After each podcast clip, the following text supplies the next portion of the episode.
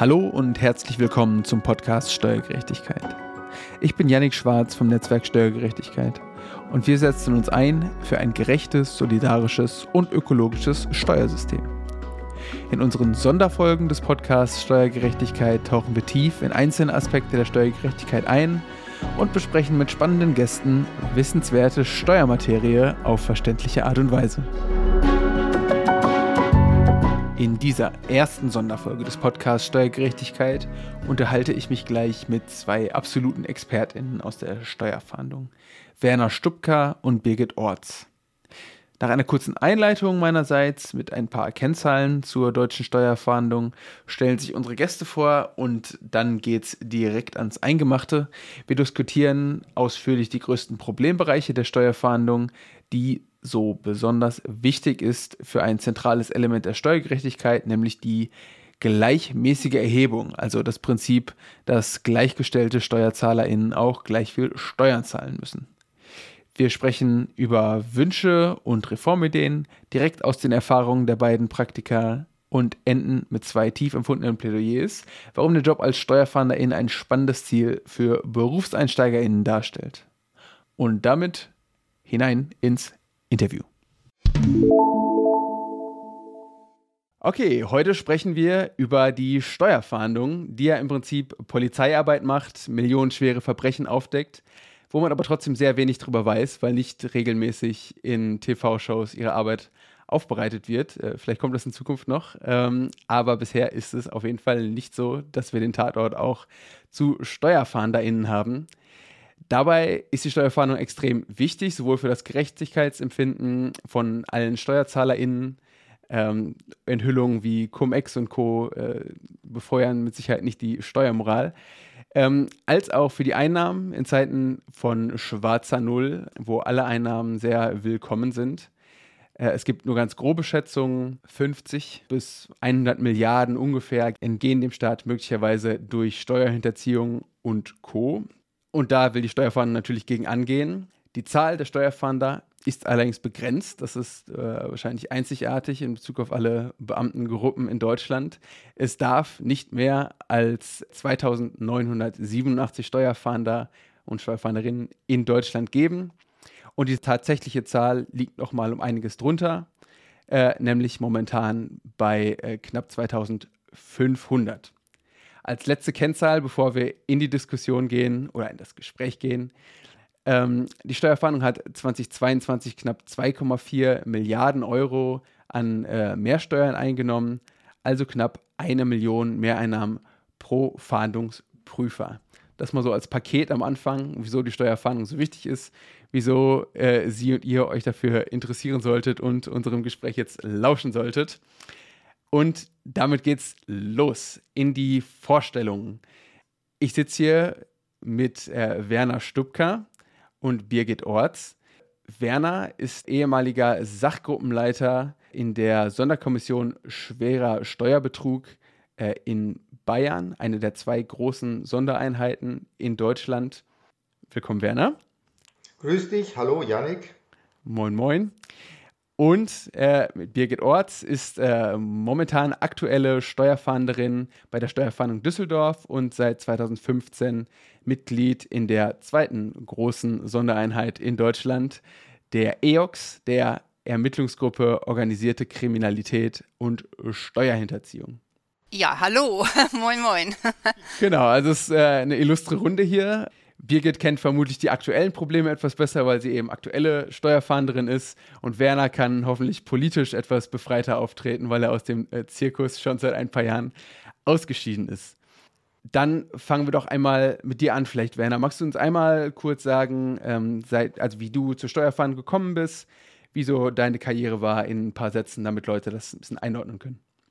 Gerne. Ich bin seit 1976 äh, bei der Steuerverwaltung, habe Prüfungsdienste durchlaufen, Lohnsteuerprüfung, Betriebsprüfung und bin seit 1.1.96 in der Steuerfahndung, war dort Steuerfahnder ganz normal in verschiedenen Aufgabenbereichen bis zum Jahr 2016 und habe dann von 16 bis 19 äh, knapp über drei Jahre als Sachgebietsleiter im Sachgebiet äh, für schweren Steuerbetrug gearbeitet und ähm, bin seit 2019 in der zweiten Jahreshälfte in Pension habe aber in dem Großteil der Zeit meine Kolleginnen und Kollegen als Personalrat für meine Gewerkschaft Verdi vertreten. Das heißt, ich werde immer noch eingeladen, bin einmal im Monat bei meinem Kollegenkreis und habe insoweit noch relativ viel Einblick in die aktuelle Problemlage.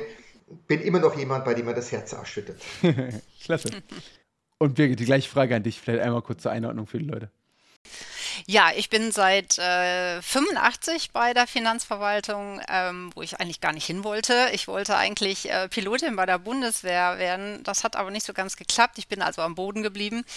Ähm, habe die Ausbildung beim Finanzamt gemacht, ganz normal mit dem gekoppelten Studium, habe auch eine Zeit lang äh, im Finanzamt gearbeitet, aber ähm, diese Schreibtischarbeit, das war also nicht das Richtige für mich und bin dann auch ganz schnell in die Betriebsprüfung gewechselt, in den Außendienst und habe da äh, doch einige Fälle erlebt, ähm, wo ich gedacht habe, na, äh, ob das alles noch so äh, vergessen ist oder ob da Vorsatz hintersteckt und habe dann mich mit Kollegen der Steuerfahndung ähm, zusammengesetzt und fand die Arbeitsweise also sehr, sehr, sehr spannend und bin jetzt seit 22 Jahren bei der Steuerfahndung und eben seit acht Jahren in unserer äh, Sondereinheit, die auch ihren Dienstsitz beim Landeskriminalamt hat.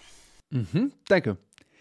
Dann stürzen wir uns doch direkt mal in die ganzen Probleme bei der Steuerfahndung, denn darum soll es heute gehen, die ein bisschen äh, näher zu bringen, zu diskutieren und natürlich zu diskutieren, wie wir da rauskommen.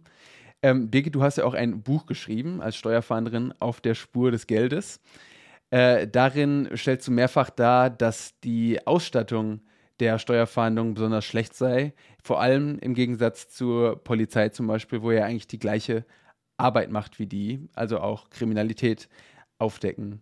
Ähm, kannst du vielleicht eine, noch mal zum, zum Einstieg so eine Anekdote dazu erzählen ähm, und äh, vielleicht einmal berichten, woran es dir denn besonders fehlt in der Steuerfahndung?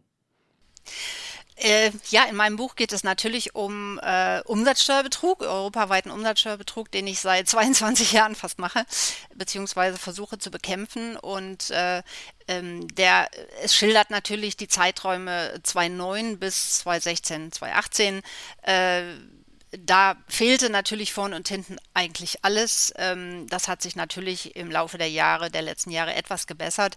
Eine Anekdote ähm, aus dieser Zeit war, und das ist das, was ähm, die meisten eigentlich gar nicht wissen. Und das ist nicht nur die, Weiß, die meisten draußen, sondern eben auch äh, Kollegen teilweise, die, die schätzen uns immer noch als Betriebsprüfer mit, mit erweiterten strafrechtlichen Kompetenzen. Aber was keiner so richtig weiß, ist, dass wir im Ermittlungsverfahren die gleichen Rechte und Pflichten eben wie die Beamten der Polizei haben, also der Kriminalpolizei.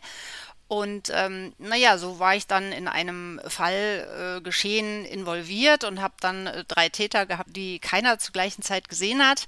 Die hießen alle drei fast gleich, die hatten die gleiche Unterschrift und dann wollte ich eine erkennungsdienstliche Behandlung beantragen als Amtshilfe bei der Polizei. Das habe ich auch gemacht und zurück kam ein Brief, Sie sind mit den gleichen Rechten ausgestattet wie die Polizei. Das können Sie selber machen. Und dann habe ich mich auf dem Schreibtisch mal ein bisschen umgeguckt und habe geguckt, wo ist mein Stempelkissen, wo ist der Zollstock. Also das sind dann äh, die kleinen Dinge. Wir können es ja, aber wir haben halt die Möglichkeiten nicht. Das war die Anekdote aus diesem Buch. Ähm, ja, es hat sich natürlich äh, etwas getan. Ich brauche mir keine externe Festplatte mehr selber kaufen. Äh, wir haben inzwischen schusssichere Westen. Es ist mittlerweile doch ähm, angekommen, dass sich das Täterverhalten und auch der Täter an sich gerade im Bereich der organisierten Kriminalität deutlich verändert hat. Ja, gewaltbereiter ist und so weiter. Aber in diesen ähm, Strukturen, in denen wir ermitteln, also äh, wir, wir ermitteln ja nur in dem Bereich organisierte Kriminalität, also Verfahren, Steuerhinterziehung immer verbunden mit anderen Delikten und immer in Zusammenarbeit mit der Polizei. Ähm, und da stoßen wir natürlich auf Probleme. Wir haben zum Beispiel keine Möglichkeiten, Telefonüberwachung zu fahren. Dafür haben wir keine Kapazitäten. Ähm, wir können keine äh, Großeinsätze selber organisieren. Und die Polizei hat zum Beispiel sogenannte BAO-Räume. Das sind ähm, besondere Aufbauorganisationen. Das sind Räume mit diversen PCs, mit Beamer. Die sind ausgestattet mit riesigen Telefonanlagen, ähm, eben auch mit, äh, mit, mit was habe ich? Ich habe Pinwände äh, genommen, Kork-Pinwände, aber das sind natürlich jetzt mittlerweile da Whiteboards. Äh, die sind halt ganz besonders aufgestellt. Dann ist es so, wir wenn wir in, großen Verfahren ermitteln und haben äh, Durchsuchungsmaßnahmen und wollen uns untereinander verständigen, häufiger haben wir Probleme mit Netz. Das ganz einfache, dann äh, keine Verbindung. Und äh, die Polizei hat Funkgeräte. Das wäre zum Beispiel was, was wir auch brauchen könnten. Also einfach Funkgeräte. Unsere Auswerterechner sind nach wie vor zu langsam, unsere Server zu klein, um die ganzen gigantischen äh, elektronischen Daten zu verarbeiten. Also es fehlt schon noch äh, an allen Ecken und Kanten. Mhm. Also wirklich überall fehlt ein bisschen, höre ich da so raus. Ja. Ähm, genau, Werner, ist das auch deine Erfahrung aus Bayern heraus? Hattet ihr die gleichen Probleme? Also ich denke, so ein, so ein Podcast wird auch dadurch interessant, indem verschiedene Erfahrungen einfließen. Wir haben ja äh, gerade jetzt in der Steuerverwaltung ein riesiges Problem. Wir sind aufgesplittert in 16 Bundesländern mit unterschiedlichen EDV-Systemen, mit unterschiedlichen Entwicklungsstufen. Äh, und das führt natürlich auch zu, einer, zu einem Hauptproblem, auf das kommen wir später, nämlich, dass die Steuerfahndungsstellen große Probleme haben, eng zusammenzuarbeiten, sobald es länderübergreifend, also bundesländerübergreifend wird. Noch schwieriger natürlich europaweit. Die Schwierigkeiten, die die Birgit jetzt aufzählt, sie sagt, es war bis 2016, sind tatsächlich größtenteils behoben. Also wir können zumindest in Bayern Telefonüberwachungen selbst fahren. Wir haben umfangreiche Auswertungssoftware. Wir haben natürlich, auch das muss man klar sagen, einerseits, das hat sie richtig gesagt, die gleichen Aufgaben wie die Kriminalpolizei. Wir sind die Kriminalpolizei für Steuerdelikte. Auf der anderen Seite gelten bestimmte Regelungen eben nicht für uns. Das Polizeiaufgabengesetz gilt eben nicht für uns. Es gab große Debatten, ob zum Beispiel die Steuerfahndung, ob diese Aggressivität, die wirklich gestiegen ist, bewaffnet werden soll. Äh, da hat sich ein Großteil der Fahnder dagegen ausgesprochen, gegen eine Bewaffnung. Aber das, was notwendig ist, das wird jetzt immer häufiger gemacht, nämlich Einsatzbewältigungstraining. Also diese, diese äh, defensiven, passiven Möglichkeiten, sich zu verteidigen. Schutzwesten sowieso. Äh, und was wirklich grotesk ist, ein Hauptmangel ist, sind die Dienstwägen bei uns. Das ist zwar läppisch, das hier ja. zu erwähnen, aber es fehlen die Dienstwägen. Es müssen bei Aktionen permanent Wägen angemietet werden von Avis, von wem auch immer, um äh, unsere Einsätze fahren zu können. Also das sind natürlich Defizite, die wir haben. Ich habe mal in einem Interview mit der Süddeutschen gesagt, äh, es ist so, als ob wir äh, Ferrari fahren wie im Fahrrad jagen.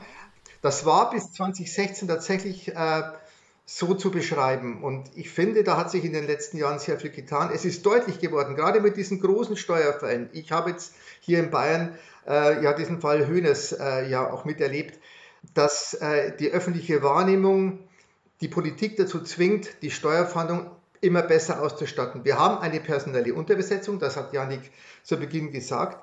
Aber noch extremer ist die ja in der Steuerverwaltung, in der allgemeinen Steuerverwaltung. Also äh, die Unterbesetzung ist da, die ist auch nicht hinzunehmen. Äh, aber insgesamt ist die Steuerverwaltung nicht gut personell aufgestellt und das ist ein Problem, das überschwappt bis in die Steuerfahndung.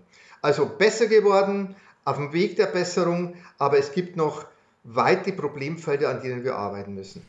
Ja, und was der Werner schon sagt, ähm, äh, also die, die Zusammenarbeit jetzt äh, länderübergreifend, also bundesländerübergreifend, ist tatsächlich äh, ein Problem äh, durch die unterschiedliche IT-Ausstattung. Und äh, jetzt sind wir ja schon ähm, durch durch diese Sondereinheiten schon recht weit vorne, was andere Bundesländer noch nicht haben.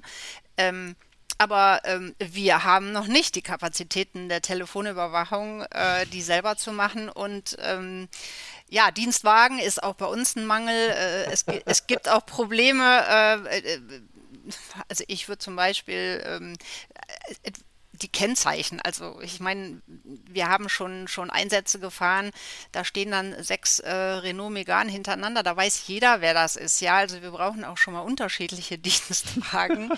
ähm, aber es, es, es stimmt, es wird besser. Man ist sensibilisiert dafür, dass sich da draußen der Täter komplett äh, verändert hat und auch die, die organisierte Kriminalität zugenommen hat und wir viel mehr Strukturermittlungen machen und dafür eben eigentlich auch ausgestattet werden müssen. Mhm.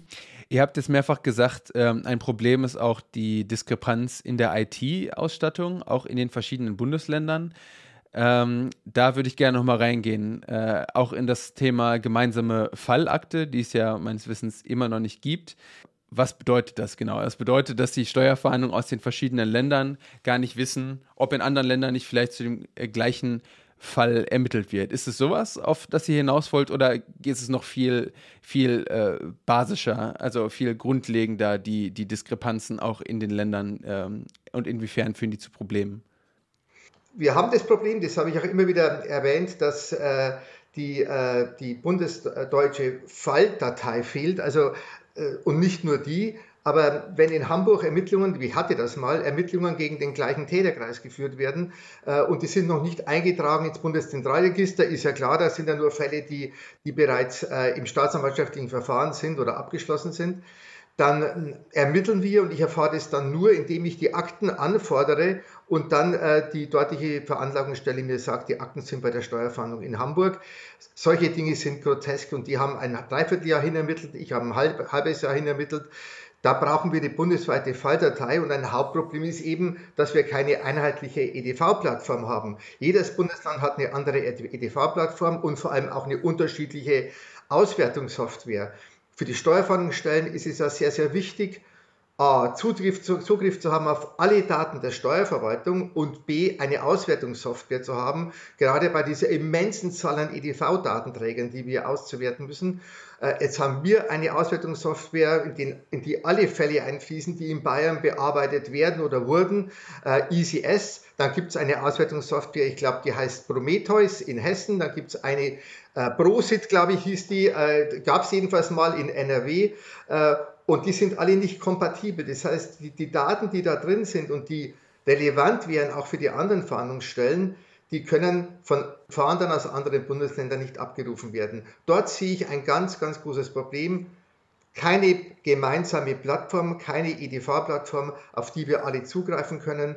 Und äh, die, äh, die steuerlichen Daten, wenn die, wenn die Birgit steuerliche Daten aus Bayern will, dann kann sie nicht an ihren PC gehen und die abrufen, sondern da muss sie einen Weg finden, um an die steuerlichen Daten aus Bayern ranzukommen und im Zweifel im Weg der, der Amtshilfe. Und das sind enorme Erschwernisse, die so bestimmt bei der Polizei nicht vorherrschen.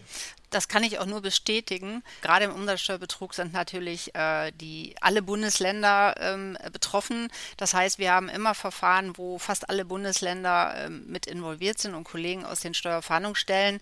Ähm, wenn dann ähm, äh, Beweismittel ausgetauscht werden sollen und ich bekomme einen Datenträger, ich sage jetzt mal aus Berlin, dann ist der nicht kompatibel mit unseren Auswertesystemen. Und äh, Bayern und NRW ist es auch noch nicht.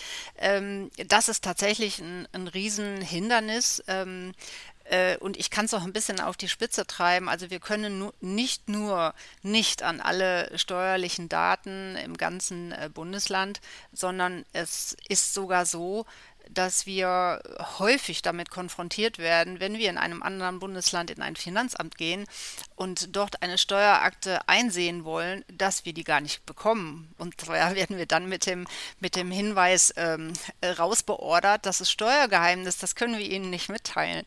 Und äh, das ist dann natürlich schon ähm, äh, krass an der Sache vorbei. Also bis man den Kollegen erklärt hat, dass wir eigentlich vom gleichen Verein sind, nur aus einem anderen Bundesland, da gibt es doch riesige Hürden. Also da kann ich noch mal ergänzen, auch unterschiedliche äh, Länderstrukturen. Das ist tatsächlich jetzt positiv geregelt, dass wir in Bayern an alle Steuerdaten zumindest in unserem Bundesland rankommen. Ähm, das ist möglich äh, und das findet auch statt und äh, wir kommen an alle äh, Melderegisterdaten ran. Also das sind eigentlich Basics, die ein Fahnder, die ein Ermittler wissen muss und das ist inzwischen ähm, umgesetzt, aber auch da waren wirklich jahrelange Arbeiten notwendig. Und die Erfahrungen in anderen Bundesländern, da hast du recht, äh, wenn man da auftaucht als Bayer und selbst, und selbst der deutschen Sprache einigermaßen mächtig ist, genau. ist es schwierig in Berlin dann die Steuerakten zu kriegen. Ja, in der Tat, genau. Also wir haben auch äh, landesweit, also in NRW Zugriff auf alle äh, Steuerdateien, äh, ähm, sonstige Register, äh, Melde, äh, Melderegister. Ähm, das ist schon okay. ges gesichert. Das ist, funktioniert wunderbar. Mittlerweile auch auf das ähm, Handelsregister, das bundesweite. Das war ja, glaube ich, auch eine Zeit lang sehr ähm, minimalistisch verteilt, die Zugangsberechtigungen, aber das haben wir mittlerweile auch. Ähm, aber es ist tatsächlich dieser Paragraph 30 AO Steuergeheimnis bei der äh, Erlangung von Akten. Ähm, das haben wir so mitbekommen, ist gerade im, im, im, norddeutschen Bereich äh, etwas ausgeprägter. Die preußische Mentalität, Birgit. Ja, das kann schon sein. Aber das ist auch der, der Grund, äh, wieso ich das mal mit dem Ferrari gebracht habe. Die, die Täter wissen natürlich um diese Schwierigkeiten der Verwaltung und da natürlich. finden Umsatzsteuerkarusselle, wenn sie mal nur im Inland stattfinden, natürlich über die Bundesländergrenzen hinweg, weil sie genau wissen, wie viel Zeitverzug das da ist ja. und wie viele Verwaltungsschritte hier erfolgen müssen. Und deswegen sind wir eben immer langsamer und hinken immer hinterher. Äh, also insoweit, es ist kein Fahrrad mehr, aber es ist ein kleiner Skoda, mit dem wir hinter dem Ferrari herfahren. Also ich bin schon, äh, ich bin da noch ein ganz Stück zurück. Also mein, mein, mein, Beschuldigter im Buch, der hat tatsächlich gesagt, ähm, sie wissen gar nicht, worauf sie sich einlassen bei den Hintermannstrukturen im Umsatzsteuerbetrug und er sagte tatsächlich, sie fahren mit einem Tretroller hinterm Ferrari her. Der Tretroller, ja. Und die wissen natürlich genau, äh, wie, wie langsam Finanzverwaltungen sind, gerade in Ballungsgebieten. Alleine nicht, weil die Leute es nicht wollen, sondern weil sie erheblich andere Verfahren, Fälle, äh, Erklärungen haben und äh, wo man sich wunderschön ähm, anonymisiert verstecken kann in den äh, deswegen sind auch diese was wir auch gelernt haben in diesen Verfahren, so äh, München, äh, Frankfurt, Düsseldorf, Berlin natürlich sehr willkommen für diese Täter, ähm, weil die Hintermänner ja nun, also zumindest in dem Bereich, den ich bearbeitet habe, häufig aus Dubai oder Pakistan kommen oder aus ähm, anderen Ländern in der Ecke und ähm, ja, mein Witz war damals immer, diese Städte verfügen alle über einen internationalen Flughafen, bis auf Berlin, aber das hat sich ja jetzt auch äh, gegeben. Ähm, das wissen die Täter. Die wissen ganz genau, welche Staatsanwaltschaft wie arbeitet, ähm, wie aufgestellt ist, ob es Personalmangel gibt und genau da lassen die sich nieder. Und äh, es hat sich tatsächlich was getan und es ähm, besteht ja auch großer, großer Grund zur Hoffnung ähm, durch die äh, aktuellen Entwicklungen. Äh, zumindest auch in NRW, ähm, dass wir tatsächlich äh, vielleicht aus dem Tretroller einen E-Roller machen. Ja, dann kommen wir doch dazu mal, die, die neuen Entwicklungen. Es gibt da jetzt ab 2024 dann das Landesamt zur Bekämpfung der Finanzkriminalität äh, in NRW. Ähm, Werner, bei euch gibt es halt schon die, die SKS, die Sonderkommission schwerer Steuerbetrug, die ein bisschen anders funktioniert, aber auch schon mal etwas zentralisierter in den Ländern. Ähm, vielleicht, Birgit, du hast jetzt schon angefangen mit dem Landesamt. Inwiefern würde dir das helfen und inwiefern kann das vielleicht ein Vorbild sein, auch für kleinere Länder, die vielleicht noch hinterherhinken und noch nicht solche Pläne haben?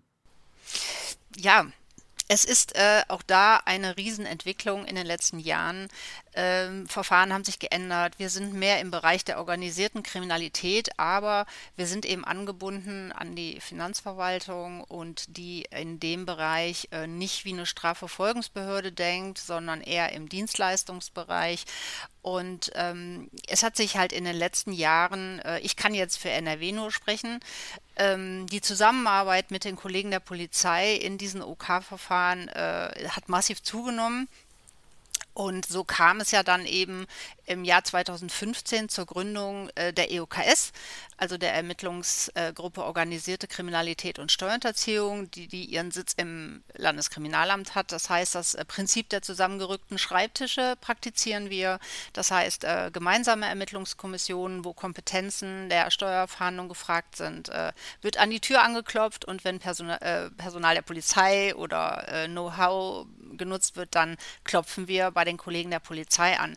Und dass äh, das so gut funktioniert hat, zeigt dann, dass in 2018 unsere ganze Einheit äh, erheblich aufgestockt wurde Und ähm, wir haben jetzt eine Taskforce mit rund 58 Bediensteten, äh, wobei EOKS 1 der Sachgebiete ist. Ähm, wir haben da richtig aufgerüstet, was ähm, Grundsatz, Vermögensabschöpfung, vor allen Dingen Cybercrime ähm, betrifft oder auch die Zusammenarbeit mit den Staatsschutzbereichen. Und ähm, all das äh, findet jetzt praktisch seine äh, seinen Einzug in das neue Amt. Und wir erhoffen uns da, dadurch natürlich äh, viel, viel bessere und einfachere und effizientere äh, Steuerungen und äh, Koordinationen. Ähm, alle Schwerpunktbereiche, also Finanzkriminalität, sollen da ja äh, Einzug halten oder bekämpft werden. Das betrifft den Umsatzsteuerbetrug, das betrifft Cum-Ex-Ermittlungen, natürlich äh, der Bereich Geldwäsche. Und äh, so ein Amt ähm, ist mit Sicherheit ein Vorbild dafür, ähm, für das, äh, was eben auch auf der ähm, Bundesseite passieren soll, nämlich die Gründung des äh, BBF, die ja offensichtlich äh, im Laufe 2025 äh, die Arbeit aufnehmen soll. Und es ist eben, Steuern sind eben Ländersache und wenn eine Bundesbehörde ähm, äh, effizient arbeiten will und auch steuern und koordinieren, ist natürlich ein Länderunterbau gefragt. Und da ist das LBF natürlich äh, eigentlich die notwendige ähm, äh, Einrichtung. Und es wäre natürlich wünschenswert, wenn sowas dann in, jedes, in jedem Bundesland passiert. Es muss nicht unbedingt genauso heißen, so aufgebaut sein, aber dass es äh, wichtig ist, dass man Steueraufsicht, äh, Geldwäsche, Verbindungsbeamte zu den einzelnen anderen Stellen wie auch Europol, ähm, Europäische Staatsanwaltschaft und so weiter hält, äh, dass das weiter aufgebaut wird. Mhm. Vielleicht noch kurz LBF, Landesamt zur Bekämpfung von Finanzkriminalität, BBF, Bundesamt zur Bekämpfung von Finanzkriminalität. Sorry. und OK, organisierte Kriminalität. Aber ich glaube, das haben die Leute mitbekommen. Ähm, Gut, also so ein bisschen die, die Fäden zusammenführen in der Finanzkriminalitätsbekämpfung. Das hat die SKS ja schon ein bisschen vorgelebt, auch seit äh, zehn Jahren in Bayern. Werner, wo würdest du die Unterschiede sehen äh, zum Landesamt, was jetzt in NRW aufgebaut werden soll? Und wo siehst du Vor- und Nachteile? Also tatsächlich äh, sogar schon länger.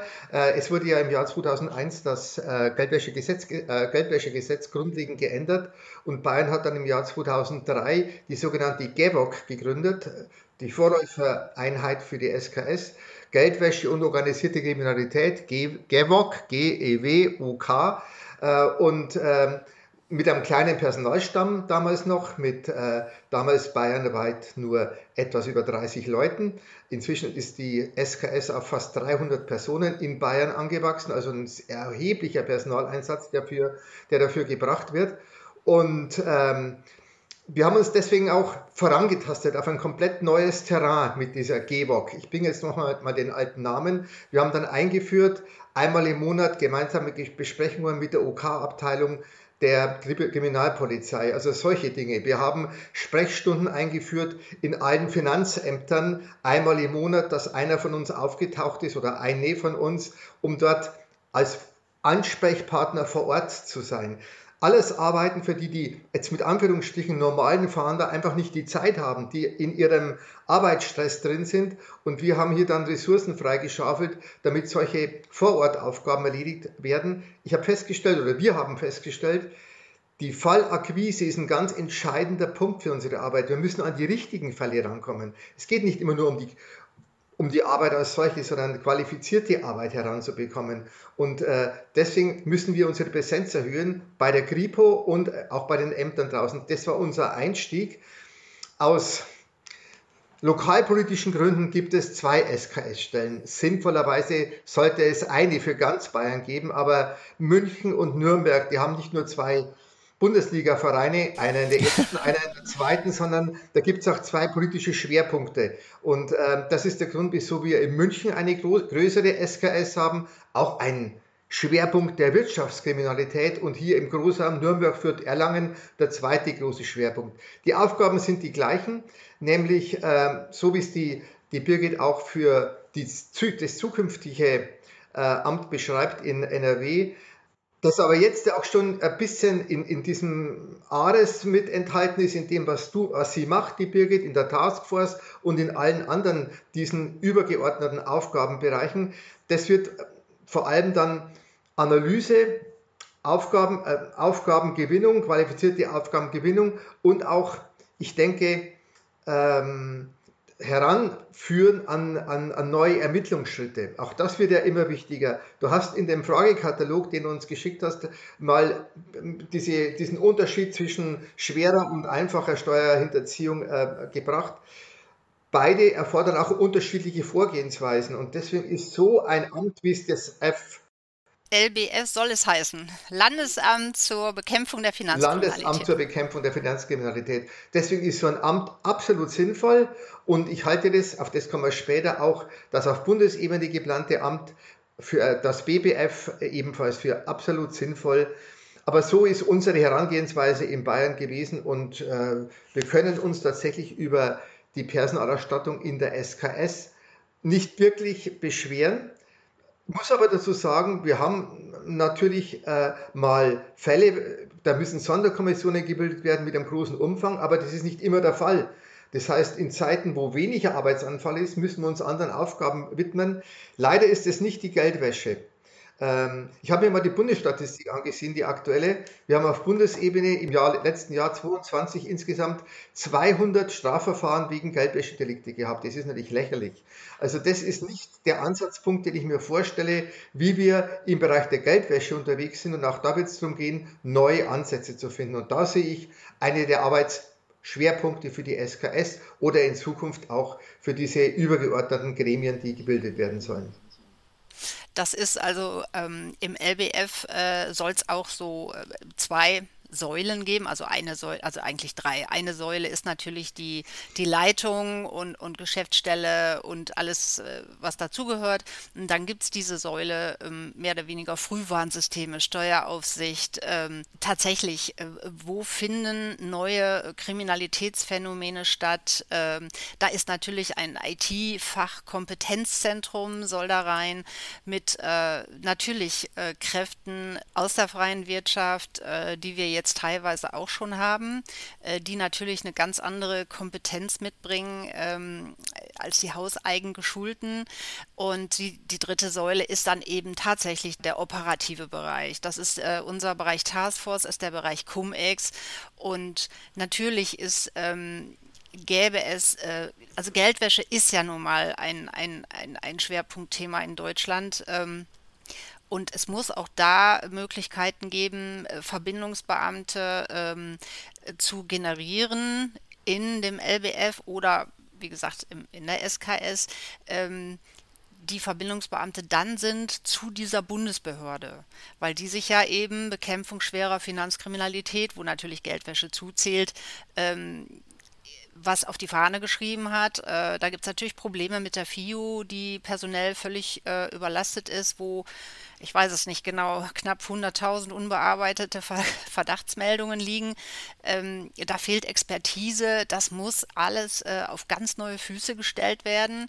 Von daher ist dieses äh, neue Bundesamt sicherlich eine sehr, sehr gute Maßnahme. Und ähm, nur äh, Steuern sind eben Länderhoheit und auch dieses Amt muss wieder auf die Steuerfahndung der Bundesländer zugreifen können. Und da sind natürlich diese Behörden jetzt wie LBF oder SKS ähm, maßgeblich für. Gut, das ist doch genau das, wo ich gerne hingehen wollen würde. Einmal noch kurz, die FIU ist die Financial Intelligence Unit. Praktisch so die, Entschuldigung. Die zentrale Einheit, wo Geldwäsche, Verdachtsmeldungen äh, von den verschiedenen Institutionen, die dem abgeben müssen, wie zum Beispiel Banken, gesammelt werden, durchsucht und die wichtigsten dann im Idealfall schnell weitergeleitet werden an die Strafverfolgungsbehörden, äh, was eben nicht immer gelingt. Genau. Ähm, und die FIO, wenn ich dich unterbrechen darf, Janik, mhm. die ist für uns, für die, für die steuerliche Verfolgung von, von Delikten, bei denen Geldwäsche auch eine Rolle spielt, eigentlich die Schwachstelle. Dort sind keine steuerlich äh, vorgebundenen genau. Kolleginnen und Kollegen tätig. Das kann man ihnen nicht zum Vorwurf machen. Da wurden Leute von der Post und von überall zusammengezogen, ja. äh, die man unbedingt äh, soll nicht abwertend gemeint sein, aber die wollte, wollte man bei der Post und woanders loswerden äh, und den Beamtenstatus belassen und die sind dann dort gelandet. Die können nicht äh, anhand einer Geldwäscheanzeige entscheiden, ob das steuerlich relevant sein muss. Und von daher würde ich der Birgit äh, sogar noch äh, eins draufsetzen und sagen, nicht nur für eine Verbindungsperson zur FIO, sondern ich bin wirklich der Meinung, dass dort auch Leute sitzen müssen, die steuerliche Vorkenntnisse haben. Bei den Steuerfällen, die ich in der Steuerfahndung bekommen habe und auf die zuvor irgendein Steuerbeamter draufgeschaut hat, da war in der Regel viel mehr drin, als wenn irgendeine Anzeige kam, weil der Nachbar im Briefkasten ständig Briefe aus Luxemburg kriegt und das die Nachbarin mitbekommt, wie auch immer die das mitbekommen hat. Also wenn einer und eine steuerlich vorgebildete Person sich einen Sachverhalt anschaut und sagt, da stimmt was nicht, dann ist in der Regel viel eher was dran, als wenn Hinz und Kunz aus Neidgefühlen die Nachbarn anzeigen. Das ist der Punkt eins. Und der Punkt zwei ist äh, bei, der, bei der Geldwäsche, dass natürlich die Möglichkeiten hier, ähm, also ich muss anders beginnen. Ich hatte ein Sachgebiet, die das einmal im Monat alle Geldwäscheanzeigen für Bayern bekommen hat. Äh, und es waren nie Geldwäscheanzeigen dabei, nie von Immobilien. Äh, ja, genau. Anbietern, von Notaren, von Juwelieren schon gleich gar nicht, von Kfz-Verkäufern, die Luxuskarossen anbieten. Und wenn man dann mal so über andere Verfahren liest, dann bekommt man mit, wie oft dort mit Bargeld operiert wird, wie oft dort Geld gewaschen wird. Nirgendwo so häufig als wie im Immobilienbereich. Das sind die Schwachstellen. Äh, und äh, solange die Nichtmeldung eines Geldwäschesachverhalts eine Ordnungswidrigkeit ist, das möchte ich hier gleich mal mit anmerken, als einer, der sich jedes Mal geärgert hat, wenn er die Geldwäschewoche hatte in seinem Sachgebiet. Äh, solange sich das nicht ändert und äh, das nicht zu einer Straftat wird, wenn eine verpflichtete Person einen Geldwäschefall nicht anzeigt, solange wird es dabei bleiben, dass das dann mit Geldbußen abgetan wird, wenn man mal erwischt wird. Solange wird man die Geldwäsche in Deutschland nicht wirksam bekämpfen können. Da kann ich nur sagen, Werner, komplett einverstanden. Vielleicht können wir sogar noch ein bisschen was äh, äh, Produktives äh, ändern, indem wir zum Beispiel gerade Geldwäsche-Verdachtsmeldungen aus dem Nicht-Finanzsektor, wie es du gerade angeführt hast, nämlich äh, Immobilien, wobei da ja jetzt schon die äh, Grenze gesetzt ist mit Bargeld, ähm, äh, Autohäuser, Auktionshäuser, ähm, dass wir, dass, wo ja jetzt eigentlich die Bezirksregierungen für zuständig sind, aber die mit sechs, sieben Leuten ja ähm, ja. maßlos überfordert sind, ja, was sollen die da machen, dass man das vielleicht auch auf die Steuerverhandlung überträgt. Ja, dann muss man halt die Stellen umsplitten, ähm, aber dass man, dass das durch uns gemacht wird. Also das wäre vielleicht auch eine, äh, eine positive Entwicklung. Und äh, ja, im Bereich Geldwäsche muss einiges getan werden. Ja, Absolut. Also Deutschland ist, und das äh, wirst, wirst du, Birgit, aus deinem Erfahrungsschatz bestätigen können, das ist ein Paradies für, für Geldwäscher, also ein Absolut. wunderbares Rückzugsgebiet. Ähm, ja. Äh, und äh, das wird politisch kaum diskutiert. Richtig. Ganz genau. Und da muss also die Empörung draußen muss größer werden, sodass das, äh, dass der, auch der Mediendruck und äh, äh, das ist eigentlich auch, ähm, das empfinde ich als sehr, sehr positiv, als Resonanz auf mein Buch. Janik, du hast es ja eben angesprochen, dass äh, sich sehr, sehr viele für dieses Thema interessieren und dann auch ganz schnell auf den Bereich der Geldwäsche gehen und es muss halt wirklich Mediendruck äh, entstehen. Äh, die Leute müssen sensibilisiert werden dafür, was hier alles möglich ist und was wir besser einbremsen können und dass es dringend Reformen braucht. Die Birgit muss ja genau wie ich immer bei dem, was sie sagt, auf das achten, ob irgendwas mit dem Paragraph 30 Abgabenordnungssteuergeheimnis kollidieren könnte. Ja, das muss ich natürlich auch, auch wenn ich jetzt in, in Pension bin. Äh, und da möchte ich nur zumindest zwei Anmerkungen machen. Das ist eines unserer großen Probleme mit den äh, monatlichen Diskussionen äh, mit der, mit der, mit der OK-Abteilung, äh, dass die uns problemlos über ihre Fälle berichten können, aber dass wir uns genau überlegen müssen, welche Fälle können wir eigentlich die auch für die OK-Abteilung von Bedeutung wären, jetzt einfach so einbringen. Also dieser Paragraph 30 zwischen den Strafverfolgungsbehörden ist ein riesiges Problem, ähm, das, das wir haben. Und Absolut. Äh, von daher jetzt auch in diesem Gespräch muss ich mir überlegen, ich möchte es so formulieren, äh, wenn ich Geldwäschewoche habe, hatte, habe ich eine Menge Anzeigen von Banken bekommen, aber es waren die großen Privatbanken ganz, ganz selten dabei. Es waren Sparkassen im großen Umfang, es waren Raiffeisenbanken im großen Umfang, aber es gibt ganz andere Banken und da ist man erstaunt, dass dort nie Geldwäsche-Sachverhalte auftauchen.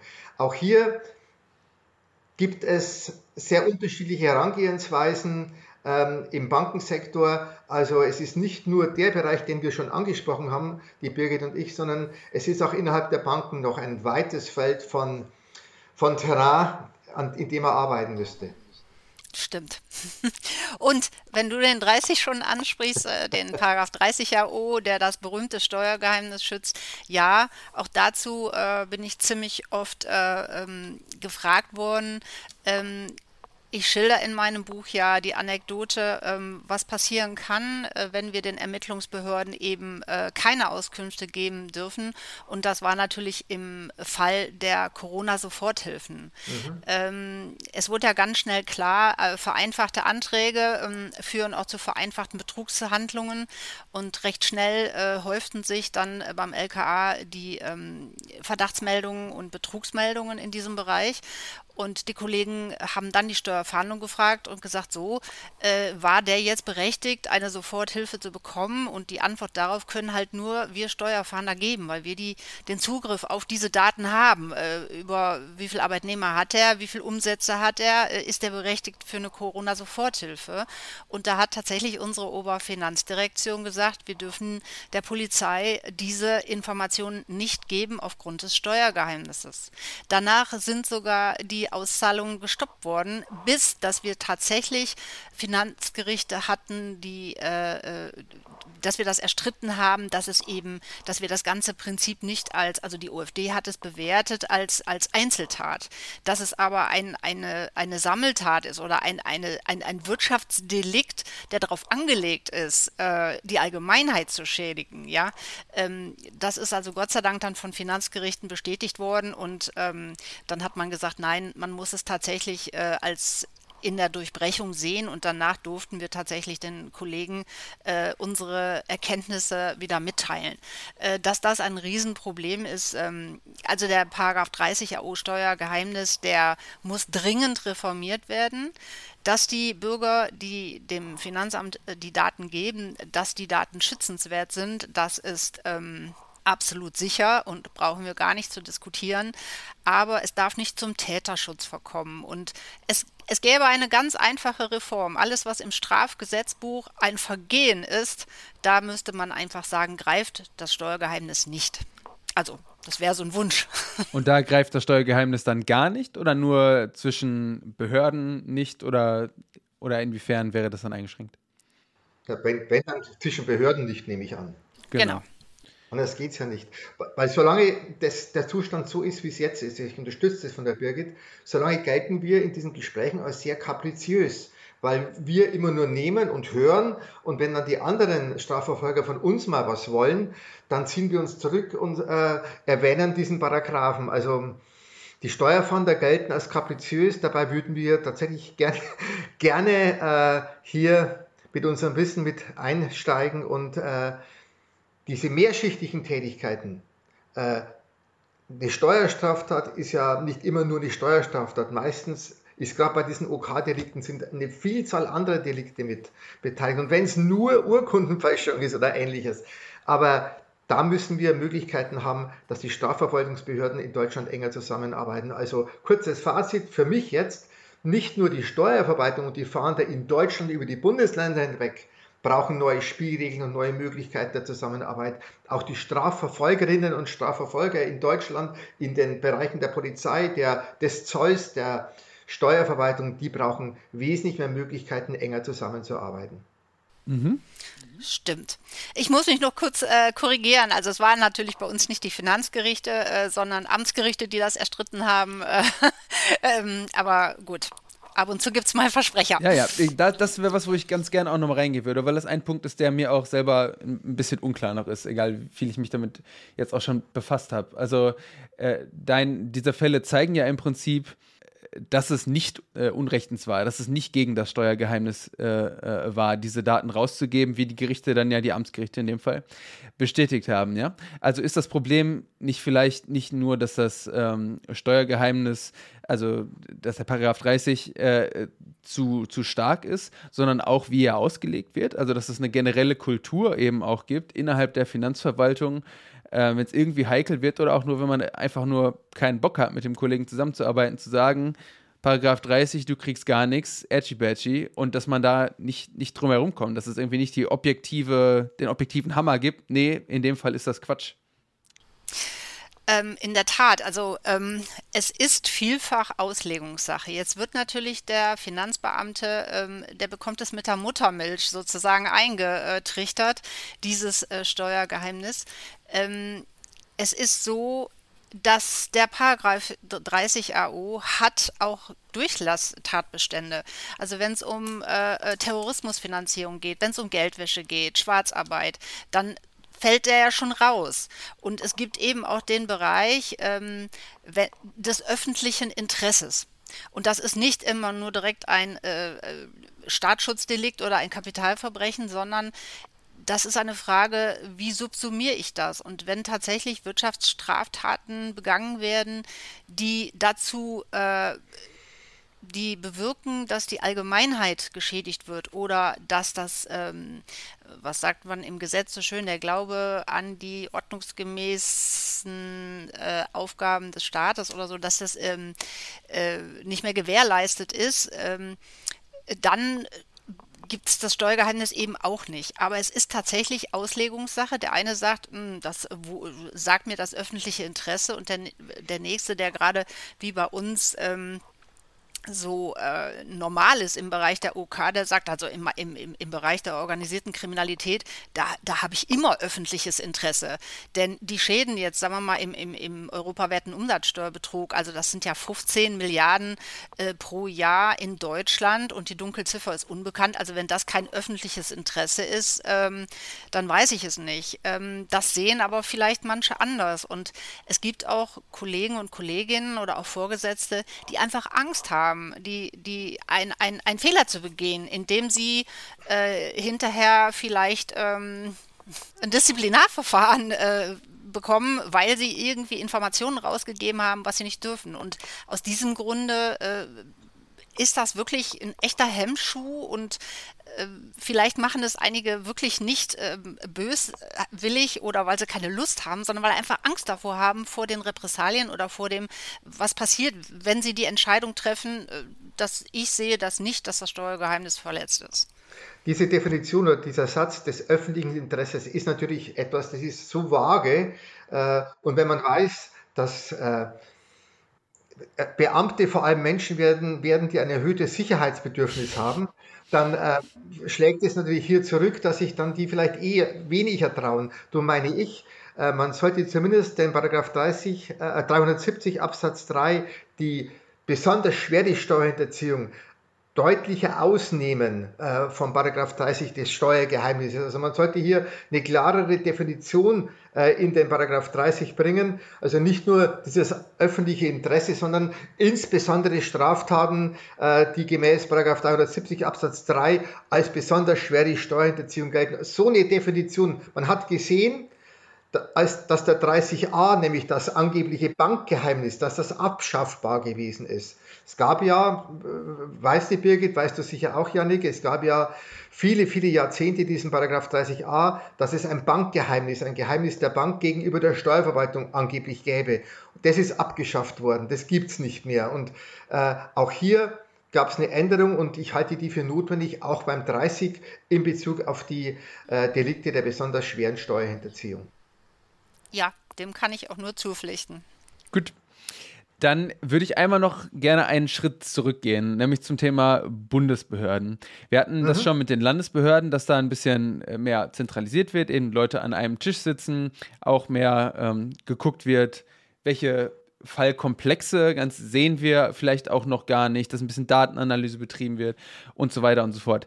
Wenn man so ganz naiv an die Sache rangeht, und ich glaube, viele Menschen, die äh, sich wenig mit dem Thema Steuerfahndung auseinandersetzen, denken, wie absurd ist es überhaupt, dass diese ganze Arbeit einzeln in den Ländern gemacht wird? Wieso wird nicht diese ganze Arbeit einfach nur auf Bundesebene gemacht? So, die Antwort darauf ist natürlich Finanzföderalismus. Die Länder wollen ihre Kompetenz nicht abgeben.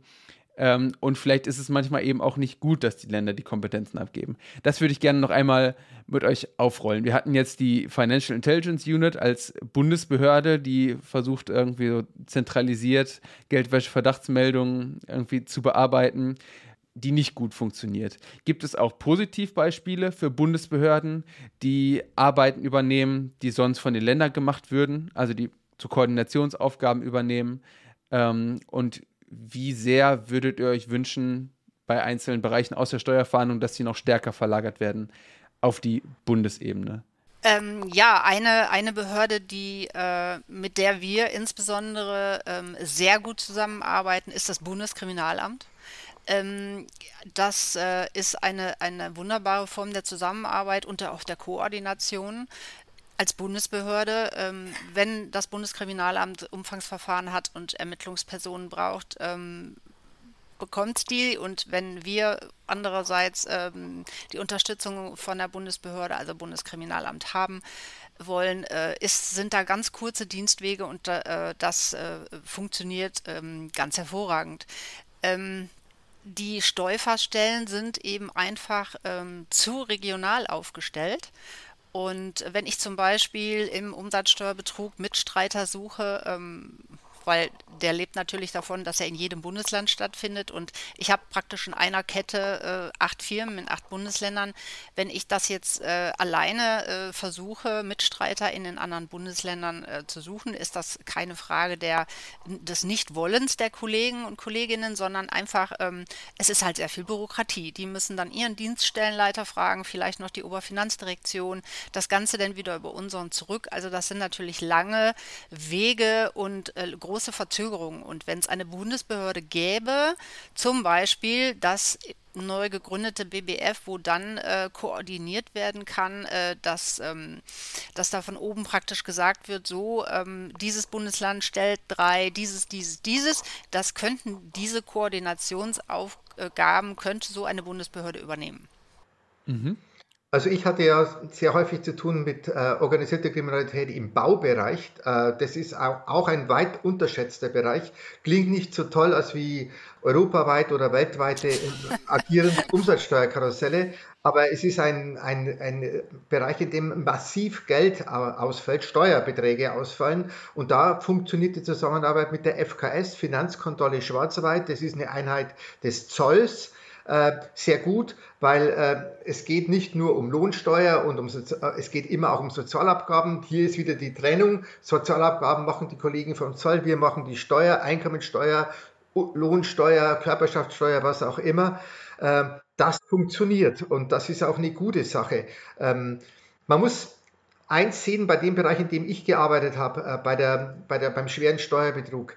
Es sind andere Ermittlungswege notwendig, als wie wenn ich gegen Bäcker, Metzger, was auch immer ermittle. Ja? Äh, es sind andere Informationswege notwendig. Ich muss ganz anders vorgehen. Und schon deswegen ist diese Spezialisierung, die jetzt in NRW geplant ist, die wir in NRW zum Teil schon haben, die wir in Bayern auch schon haben, absolut notwendig. Es müssen neue Erfahrungen in diesem Bereich gesammelt werden und die müssen dann auch in dem Kreis ausgetauscht und erweitert werden. Und deswegen äh, ist es notwendig, äh, a, diese Sonderkommissionen oder dieses, äh, diese Landesämter zu machen und b, auf Bundesebene das zu machen, äh, was dort geplant ist, nämlich eine große Analyseeinheit, die auch den Blick auf neue Steuerfälle äh, uns aufzeigt. Wir haben in Bayern die sogenannte SZS, Sonder, Sonderabteilung Zentrale Steueraufsicht, die macht das, was bei euch in NRW, glaube ich, boah, Ares, glaube ich. Ares. Ares ja. macht, ja. Ares. Äh, Wofür steht Ares? Vielleicht ganz kurz für die Leute. Äh, Schnitt, Cut. Okay, das, das spiele ich im Nachhinein ein. Janik, aus dem Schnitt hier, es folgt die von Birgit nachgelieferte Erklärung, was denn Ares genau ist. Und dann geht's zurück zur Diskussion. Ich habe äh, nur noch eine Information. Also Ares ist also nicht der Kriegsgott, sondern das steht für Analyseeinheit für risikoorientierte Ermittlungen im Bereich der Steueraufsicht. Ich weiß, warum ich es mir nicht gemerkt ja, habe. Und wird sich auch keiner der ZuhörerInnen jemals merken. Aber gut, danke. Aber für alle Podcast-Hörer ein Wissenszugewinn, finde ich. Ja, zumindest kurzfristig. okay. Also ich habe jetzt Ares natürlich auch nicht geguckt, was das heißt, das muss ich zugeben. Ähm, und, ähm, und da ist es schon interessant, das, was der SZS in letzter Zeit uns gebracht hat. Äh, analysieren bayernweit die unterschiedlichen Gewerbesteuerhebesätze. Das ist ja ein interessantes Terrain. Wir haben jetzt diesen Fall Tandler in Bayern. Das darf man ja öffentlich sagen, weil das ja durch die Presse gegangen ist, äh, wo mit den unterschiedlichen Hebesätzen in einem großen Stil und Umfang äh, Steuern hinterzogen, möglicherweise hinterzogen worden sind, muss ich mich ja vorsichtig ausdrücken, äh, oder jedenfalls das im Raum steht. Äh, und da gibt es aber Strukturen.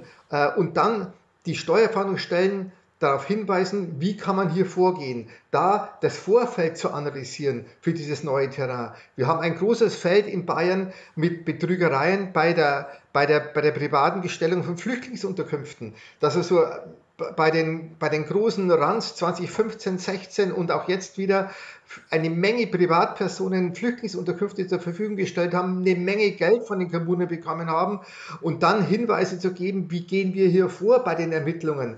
Das, was die Kollegen in Hamburg gemacht haben mit Airbnb, eine sinnvolle Sache und solche Dinge auf Bundesebene zu bündeln, neue Tätigkeitsschwerpunkte, die weit überregional sind, die zu generieren und die weiterzugeben. Zugleich, ich weiß nicht, ob ich die Birgit jetzt falsch verstanden habe, äh, ist der lokale, die, die lokale Anbindung schon noch gut, finde ich. Denn äh, ich habe festgestellt, oder ich habe mal die, die, die, Statistik für Bayern ausgewertet. Das ist Bayern, auch wenn das Leute vielleicht anders sehen, nicht der Nabel der Welt, das möchte ich nochmal ausdrücklich sagen. äh, aber die Fallstruktur dürfte in den anderen Bundesländern vielleicht nicht so fundamental unterschiedlich sein. Aber es ist so, dass 30 Prozent unserer Anzeigen äh, die in die Ermittlungslisten kommen, die kommen von Privatpersonen.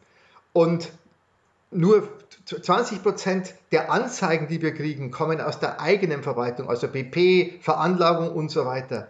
BP, Betriebsprüfung, ganz kurz. Ganz genau. Ja. Aber die wirklichen Fahndungsfälle sind zu 50 Prozent aus der eigenen Verwaltung. Also da eine weitere enge lokale Anbindung zu haben, damit wir immer noch vor Ort sein können, halte ich für richtig. Wir haben hier ein Experiment in Bayern gemacht. Wir haben an mehreren Betriebsprüfungsstellen einen Steuerfahnder als feste Person mit integriert. Also der ist mit dort und kann von allen Betriebsprüfern jeden Tag von früh bis spät angesprochen werden und der bearbeitet auch von dort aus die Fälle, die an ihn herangetragen worden werden. Eine, äh, eine, eine Stelle, in der keine Steuerfahndung ist. Dort kommen wesentlich mehr Fälle auf uns zu, als in Ämtern, in denen das, also in Betriebsprüfungsstellen, in denen, das, in denen das nicht gemacht wird. Man sollte nicht übersehen, dass Ermittler auch nur Menschen sind und dass Finanzbeamte auch nur Menschen sind. Und ein persönlicher Kontakt bringt immer noch äh, positive, positive, Aspekte. Also äh, von daher plädiere ich dafür, dass die Fahndungsstellen schon noch lokal bleiben, aber dass ja, übergreifende Aufgaben natürlich zentral zusammengefasst werden müssen.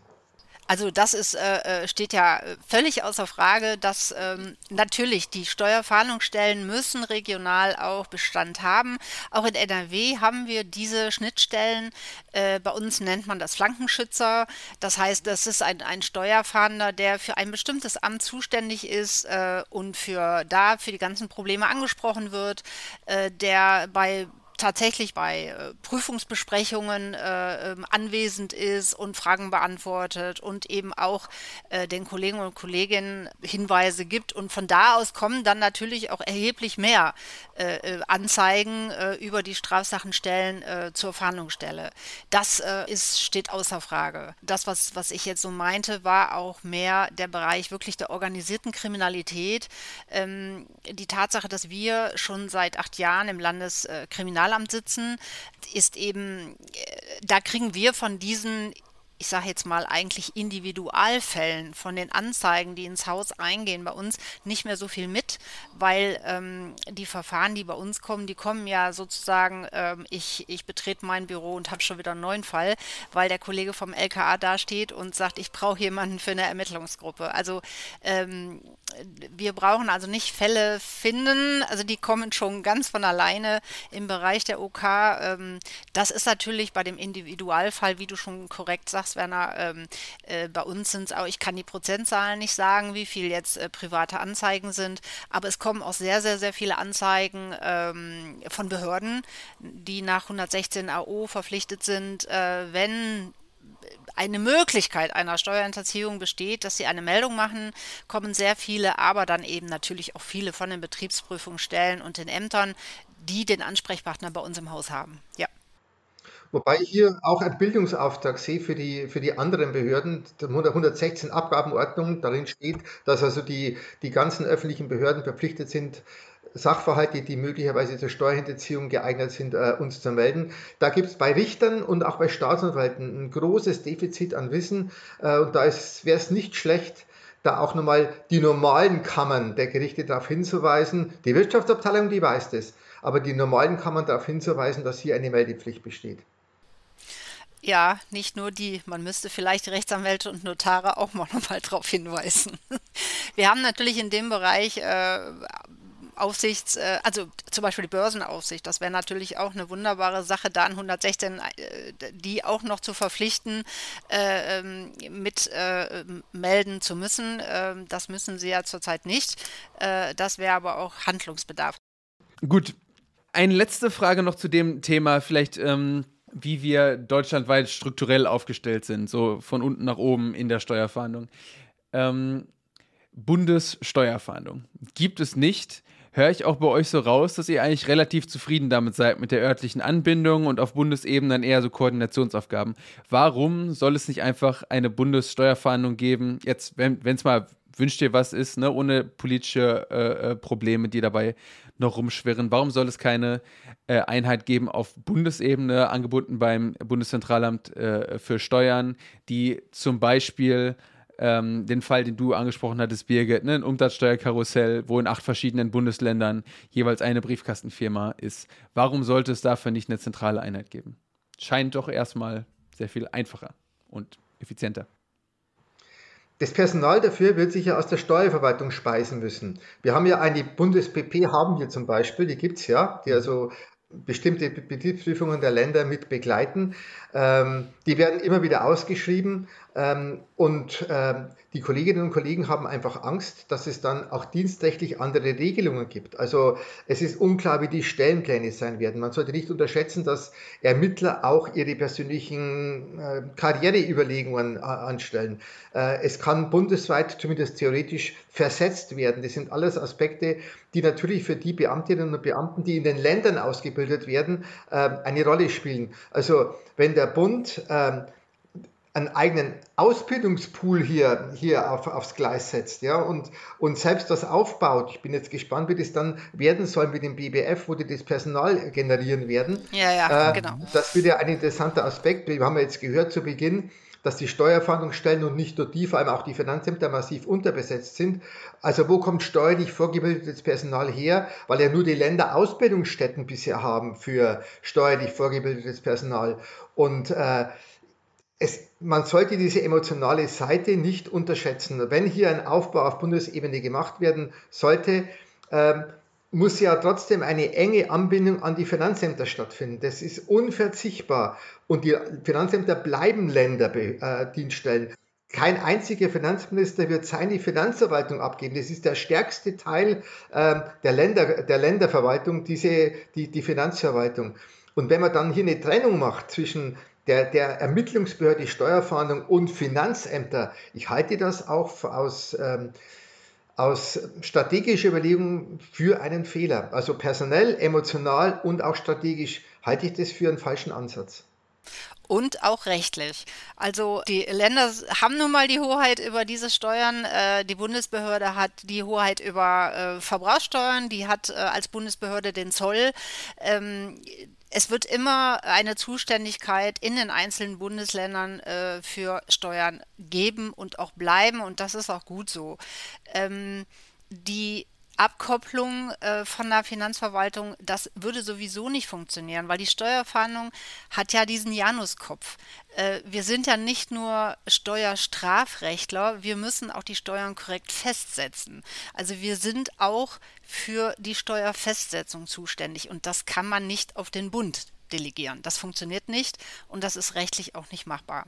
Und so ist es äh, das Sinnvollste, dass diese Bundesbehörde als Analyseeinheit, als Koordinierungseinheit, als Spezialeinheit für Geldwäsche, äh, gar keine Frage, wofür sie zuständig ist, ähm, Kraft ja aller Gesetze, also die FIU ist nun mal eine Bundesbehörde, also der Zoll, ähm, dass es dabei bleibt und dass sie für ähm, Koordinationsfragen innerhalb der einzelnen Bundesländer dann bei den einzelnen Steuerfahndungsstellen äh, tätig wird. Das ist ähm, sehr, sehr wünschenswert, aber eine eigene Bundessteuerfahndung schließt äh, das völlig aus. Ergänzend, ich sehe auf Bundesebene Dienstleistungsaufgaben für die Fahndungsstellen. Die sind sehr wohl sinnvoll und gut wahrzunehmen, aber Klar, rechtliche Dinge, Grenzen könnte man überschreiten, aber es ist auch nicht sinnvoll, das so zu machen. Aber das hat ja die Birgit und ich äh, schon dargestellt, warum. Gut, danke. Dann vielleicht einmal einen ganz großen Cut und äh, zu einem Thema, das ich besonders spannend finde. Wer den Podcast Steuergerechtigkeit ab und zu hört, weiß, ich setze mich gerne mit Cum-Ex äh, auseinander. Das ist mein großer Themenbereich. Deswegen würde ich mit euch gerne auch noch einmal auf äh, den Komplex Steuerfahndung und politische Korruption äh, eingehen. Oder vielleicht Korruption auch generell, muss ja nicht immer politisch sein. Ähm, es gibt einige bekannte Fälle, die auch ähm, regelmäßig immer wieder breitgetreten werden von SteuerfahnderInnen aus Hessen, die als dienstunfähig erklärt wurden, weil sie zu genau hingeschaut haben äh, bei einigen Banken. Natürlich gibt es rund um Cum-Ex eben auch die ähm, Verdachtsmomente, dass da politische Einflussnahme es in einzelnen Bundesländern gegeben haben könnte. Äh, wie ist eure Erfahrung, ohne jetzt irgendwie auf konkrete Fälle einzugehen, aber ähm, begegnet einem im, im Lauf der, äh, der Karriere, begegnen einem Einflussnahmeversuche, begegnet einem Korruption oder äh, denkt ihr, das ist im Prinzip in 99,9 Prozent der Fälle kein Problem? Ähm, ja, wenn du Cum-Ex ansprichst, ähm, wir haben ja gesehen, oder ich bin auch oft gefragt worden, warum dieser Bereich äh, nicht schneller aufbereitet wird oder warum der so lange andauern konnte. Äh, das ist natürlich äh, auch einem dieser äh, Punkte geschuldet. Ähm, man musste natürlich erstmal eine Erkenntnisgewinnung haben und ja, die rechtlichen ähm, Bereiche, die entschieden haben, dass Cum-Ex äh, eine legale Geschichte ist, die sind natürlich von Leuten beraten worden, ähm, dass diese Meinung zählte, äh, die aber, wie sich hinterher herausstellte, maßgeblich eben von Cum-Ex profitiert haben. Ja? Da kann man als Beispiel äh, Hanno Berger nehmen, das ja in den Medien äh, schon äh, ähm, deutlich äh, gemacht wird. Ähm,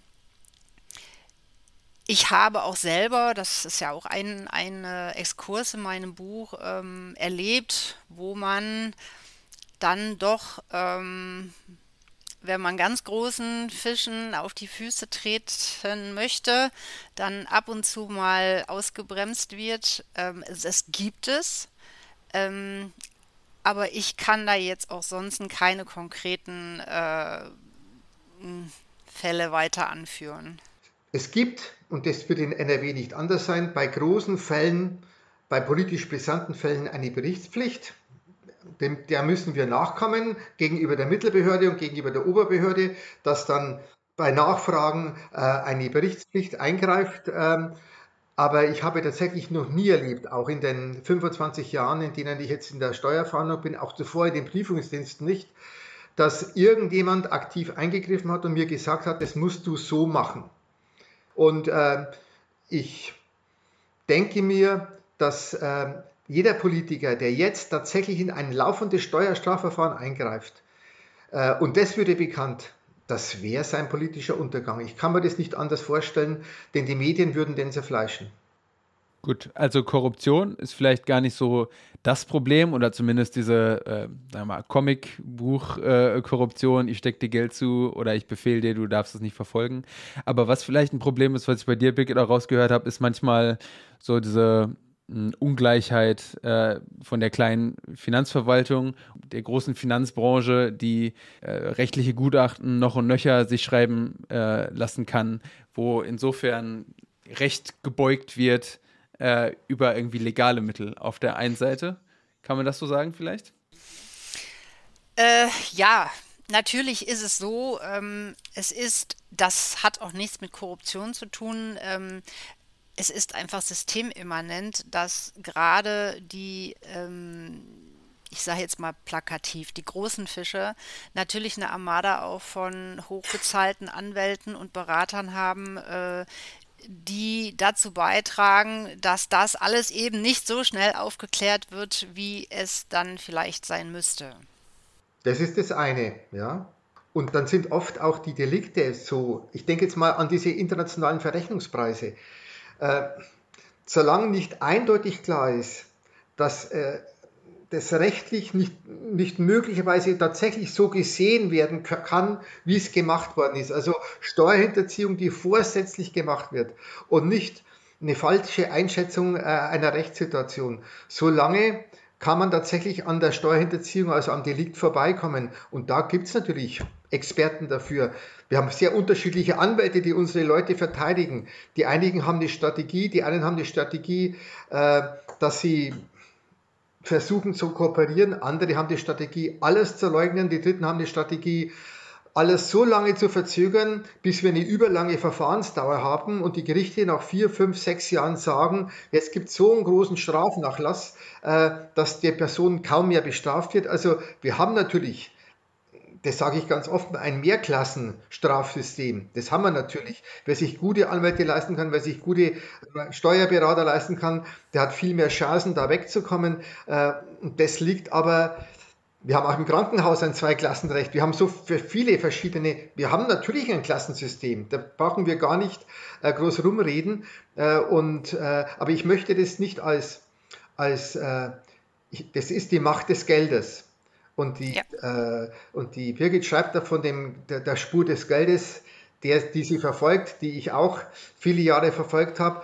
Und diese, dieses Geld hat Macht äh, und hat die Macht, sich Expertisen zu kaufen, hat die Macht, sich die besten Anwälte zu kaufen. Und da gibt es Unterschiede in der Qualität und die werden dann auch weniger bestraft.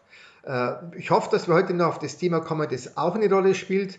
Die sehen nicht nur die Straftäter die Unterschiede bei der Steuerverwaltung in den Bundesländern. Sie sehen auch, in welchem Zustand unsere Justiz ist, in welchem ja, Zustand definitiv. unsere Wirtschaftsstaatsanwälte sind, die hoffnungslos, hoffnungslos überlastet sind äh, und die oft Jahre brauchen, bis sie einen Fall, der fertig ist, dann zur Anklage bringen.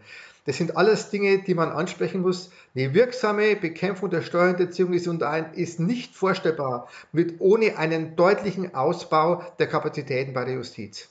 Können wir da vielleicht gleich drauf eingehen? Eine letzte Frage habe ich noch in Bezug auf äh, äh, Politik. Ähm, es ist generell ein Narrativ, das wir vom Netzwerk Steuergerechtigkeit durchaus auch äh, mitstreuen, äh, dass es möglicherweise Standortwettbewerb gibt zwischen den Bundesländern, der sich auch darin ausschlägt, ähm, wie sehr hingesehen wird in Bezug auf ja, Steuerstraftaten, aber auch in Bezug auf äh, zum Beispiel äh, Prüfungen, ähm, Betriebsprüfungen, bei äh, Einkommensmillionären und so weiter. Ja, da gibt es sehr große Unterschiede zwischen den Ländern und die korrelieren durchaus auch manchmal mit dem, wie viele äh, Einkommensmillionäre dann in Ländern eben äh, äh, wohnen, ihren Wohnsitz haben. Genau, seht ihr sowas auch, dass da manche Bundesländer vielleicht systematisch in Bezug auf manche äh, Bereiche in Steuerfahndung oder eben vielleicht auch Betriebsprüfung oder soweit ihr das beurteilen könnt, ähm, nachlässig sind und andere eben nicht? Also gibt es da strukturelle Unterschiede? Also ich kann hier kein Bundesland-Bashing machen, weil ich die Verhältnisse in allen 16 Bundesländern nicht kenne. Aber ich sehe die Entwicklung in der Steuerverwaltung. Ich habe gesagt, 50 Prozent der werthaltigen Fälle kommen aus der eigenen Verwaltung. Bei OK ist es ein bisschen anders, weil da die Kriminalpolizei eine wichtige Rolle spielt. Und wenn ich sehe, in welche Richtung unsere Steuerverwaltung geht, äh, wir haben jetzt ein Risikomanagementsystem eingeführt in der, in der Veranlagung, äh, das dazu führt, dass ein immer größerer Teil der Steuerfälle von niemandem mehr angesehen wird. Das heißt, die werden komplett durchgewunken. Keiner darf mehr einen Blick drauf werfen. Es gab Fälle in Bayern, da hat dann einen Fall, der durchgewunken worden ist von der EDV, doch noch jemand angeguckt und hat an die Steuerfahndung gemeldet und es wurde zurückgenommen, weil der widerrechtlich entgegen den Anweisungen sich den Fall angeguckt hat, obwohl das werthaltig gewesen wäre. Also äh, wir, wir, wir, es wird versucht, diesen massiven Personalfehlbestand in der Steuerverwaltung mit dem massiven Einsatz von EDV wieder wettzumachen. Eine EDV, die nach Risikofaktoren ausfällt, die sind Bekannte von mir sind auch Steuerberater. Diese Risikofaktoren sind den Steuerberatern bekannt. Da sind wir wieder bei dem Zweiklassensteuerrecht. Die Steuerberater wissen natürlich genau, welche Risikofaktoren ausgesondert werden, die sich dann die Steuerbeamten genauer ansehen und was nicht. Die rutschen dann ganz normal durch. Äh, und so werden immer weniger Fälle tatsächlich steuerlich ernsthaft von jemandem angesehen, der steuerlich relevant, äh, deren Wissen hat. Das halte ich für ein ganz, ganz großes Problem ähm, in, der, in der Entwicklung und das ist nicht vom Bundesland zu Bundesland unterschiedlich. Die Personalausstattung ist unterschiedlich. Also je mehr der Personalfehlbestand hier zunimmt, umso dramatischer wird es. Wir haben jetzt in Bayern einen Personalfehlbestand. Es gibt eine Personalbedarfsberechnung, da gibt es ein Zuteilungsvolumen und es gibt ein Personalist. Die Personalberechnung, Personalbedarfsberechnung drückt aus, so viel Personal wäre notwendig, um alle Aufgaben zu erfüllen. Und wenn man es daran misst, dann haben wir in Bayern eine Unterbesetzung von 26 Prozent. Dann gibt es das Zuteilungssoll, das die vorhandenen Stellen die besetzbar wären, aufteilt. Und selbst an, gemessen an diesen vorhandenen Stellen gibt es eine Unterbesetzung von 15 Prozent. Das heißt, es sind nicht mal alle tatsächlich im Haushalt vorhandenen Stellen besetzt. Und solange die Situation so ist, dass die Finanzverwaltung in Gänze so schlecht aufgestellt ist, solange wird das Delikt Steuerhinterziehung weiterhin wuchern und nicht wirksam bekämpft werden. Das ist, ähm, das ist völlig das Gleiche. Das kann, das kann man für jedes Bundesland sagen. Ich kenne also gerade im Umsatzsteuerbetrug natürlich die ganzen Kollegen und Kolleginnen in den äh, äh, anderen Steuerfahndungsstellen. Das Problem Personal, äh, das ist eins das ist wirklich eins der größten. Also normalerweise äh, fange ich auch immer damit an, wenn es um die äh, Was könnte besser sein geht. Ähm, wir brauchen äh, A, viel mehr Personal und ähm, wir brauchen ja, wie soll ich das sagen, natürlich auch motiviertes Personal. Denn äh, das Problem ist ja, welchen Anreiz kann ich schaffen, um jemanden ähm, aus einem Finanzamt äh, weg, wegzuwerben, der zur Steuerfahndung kommen soll, äh, wenn sein Tagesablauf mit der Bezahlung, äh, sagen wir mal A12, ähm, in neun Stunden ist und der bearbeitet Steuererklärungen, was eine definitiv wichtige Aufgabe in dieser Finanzverwaltung ist, gar keine Frage. Aber dazu zählen halt auch wir. Aber wie kann ich dem sagen, dass er in den äh, Bereich der, der Bekämpfung der organisierten Kriminalität wechseln soll? Äh, mit Überstunden durch verdeckte Maßnahmen, äh, mit, mit keinem Erfolgserlebnis, dass ich jeden Abend nach Hause gehe und habe einen bestimmten statistischen Erfolg gehabt, sondern diesen Erfolg habe ich vielleicht im OK-Verfahren erst nach vier Jahren. Ähm, der muss äh, gerade jetzt bei Cum-Ex zum Beispiel alles in Fachenglisch lesen. Ich habe eine Armada von absolut ausgebildeten Profi-Anwälten, Mathematikern und sonst was Dreck gegenüber. Und der soll das für das gleiche Geld machen. Wie wollen wir da Anreize schaffen? Und ich denke, das ist eines der größten Probleme. Das wird auch ein Problem fürs BBF, für die Bundesbehörde werden. Wo kriege ich geeignetes und vor allen Dingen total motiviertes Personal her? Das äh, wird eine riesen äh, sein. So ist es natürlich auch, so kann es auch passieren. Äh, Janik, du hast eben was von Standort ähm, erzählt.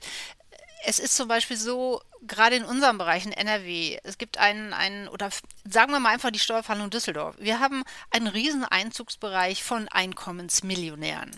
So, und wenn diese Verfahren kommen, die sind nicht so einfach zu bearbeiten, äh, dann haben die natürlich, wie Werner schon sagt, das Geld, äh, das ist diese Zweiklassengesellschaft. Also die haben das Geld für diese ganz teuren Anwälte, die die Verfahren maßlos rausziehen können, die uns äh, praktisch durch äh, Eingaben, Akteneinsichtsgesuche und sonstige Gutachten ähm, sozusagen fast lahmlegen können. Das lassen wir natürlich nicht zu, aber es verlangsamt die Verfahren und das ist natürlich möglicherweise in einem ländlich geprägten Steuerfahndungsamt, die ganz andere Verfahren haben, völlig anders. Dann gibt es äh, den Standortwettbewerb äh, Gewerbesteueroasen, ja, das, was äh, ähm, Werner eben auch schon mal angesprochen hat. Also ähm, gibt sehr viel, viele Bereiche und viel zu tun. Gut. Ähm, ihr habt jetzt sowieso schon viel drüber gesprochen die größten Sorgen, die ihr habt in Bezug auf Finanzkriminalitätsbekämpfung? Also einerseits das Personal in der Finanzverwaltung, dann schon das Personal auch ähm, in der Justiz. Ähm, vielleicht fangen wir da einmal an. Wieso ist das so gering? Ist das nur politisch gewollt? Gibt es auch Probleme in der Ausbildung? Ähm, was wünscht ihr euch, was da passiert? Also ein Thema, das hier fast noch nicht zur Sprache gekommen ist und die, das eigentlich in, in den letzten Jahren eines meiner großen Sorgenkinder war. Klar, OK, alles, alles richtig. Äh, riesige Bereich Umsatzsteuerkarusselle, äh, die Kriminalität bei multinationalen Konzernen, alles richtig. Äh, das ist der massive Handel mit Scheinrechnungen. Ähm, es gab, ähm, es gab Zeitpunkte, wir, haben, wir sind da in Bayern zusammengekommen, da haben die Steuerfahndungsstellen in Bayern Scheinrechnungen im Ermittlungswege gehabt in der Größenordnung von 500 Millionen Euro. Nur in Bayern und nur Scheinrechnungen, die bei den Steuerfahndungsstellen schon aufgeschlagen sind. Scheinrechnungen, eine kurze Definition. Äh, es werden Firmen gegründet, die wirklich existieren. Äh, die Firmeninhaber sind Alkoholabhängige, Drogenabhängige, Sozialhilfeempfänger, Leute, die aus dem Ausland eingeflogen werden, äh, Asylbewerber, das sind die, die, Firmen an, äh, die Firmeninhaber, die Strohleute, die werden von den Hinterleuten angeworben, die wird angemeldet beim Finanzamt und dann werden innerhalb von drei Monaten Rechnungen gedruckt, wer sie will. Das ist ein Bereich, in dem wahnsinnig viel Steuerhinterziehung noch im Inland hier geschieht mit diesen Scheinrechnungen. Äh, jeder, der will, kann sich das kaufen. Es ist vor allem im Baubereich abgedeckt worden äh, mit diesen Rechnungen. Ähm, unsere, unsere FKS-Leute und wir, wir sind der Meinung, wir haben tatsächlich nur ein Fünftel bis ein Zehntel der wirklich auf dem Markt kursierenden Scheinrechnungen äh, aufgetan. Also das heißt, es ist ein Milliardengrab an Steuern und man muss dafür sorgen, dass Barzahlungen im geschäftlichen Verkehr möglichst überhaupt nicht mehr möglich sind, dass das nicht mehr stattfindet, dass bei Firmenneugründungen äh, wirklich geprüft wird, ob hier ein Firmensitz existiert äh, oder ob hier eine Berufsservicefirma ist, ob tatsächlich hier ein Geschäftsbetrieb äh, entfaltet wird und solche Dinge müssen tatsächlich gemacht werden. Das scheitert an den Personalausstattungen, auch hier der Finanzverwaltung, aber das ist im Moment eines unserer großen Probleme, äh, das wir haben. Äh, das ist natürlich ein politisches Problem. Steuerhinterziehung wird immer auch als Einschränkung der Wirtschaftsmöglichkeiten begriffen äh, von den Politikern, fälschlicherweise. Und dabei ist das Gegenteil der Fall.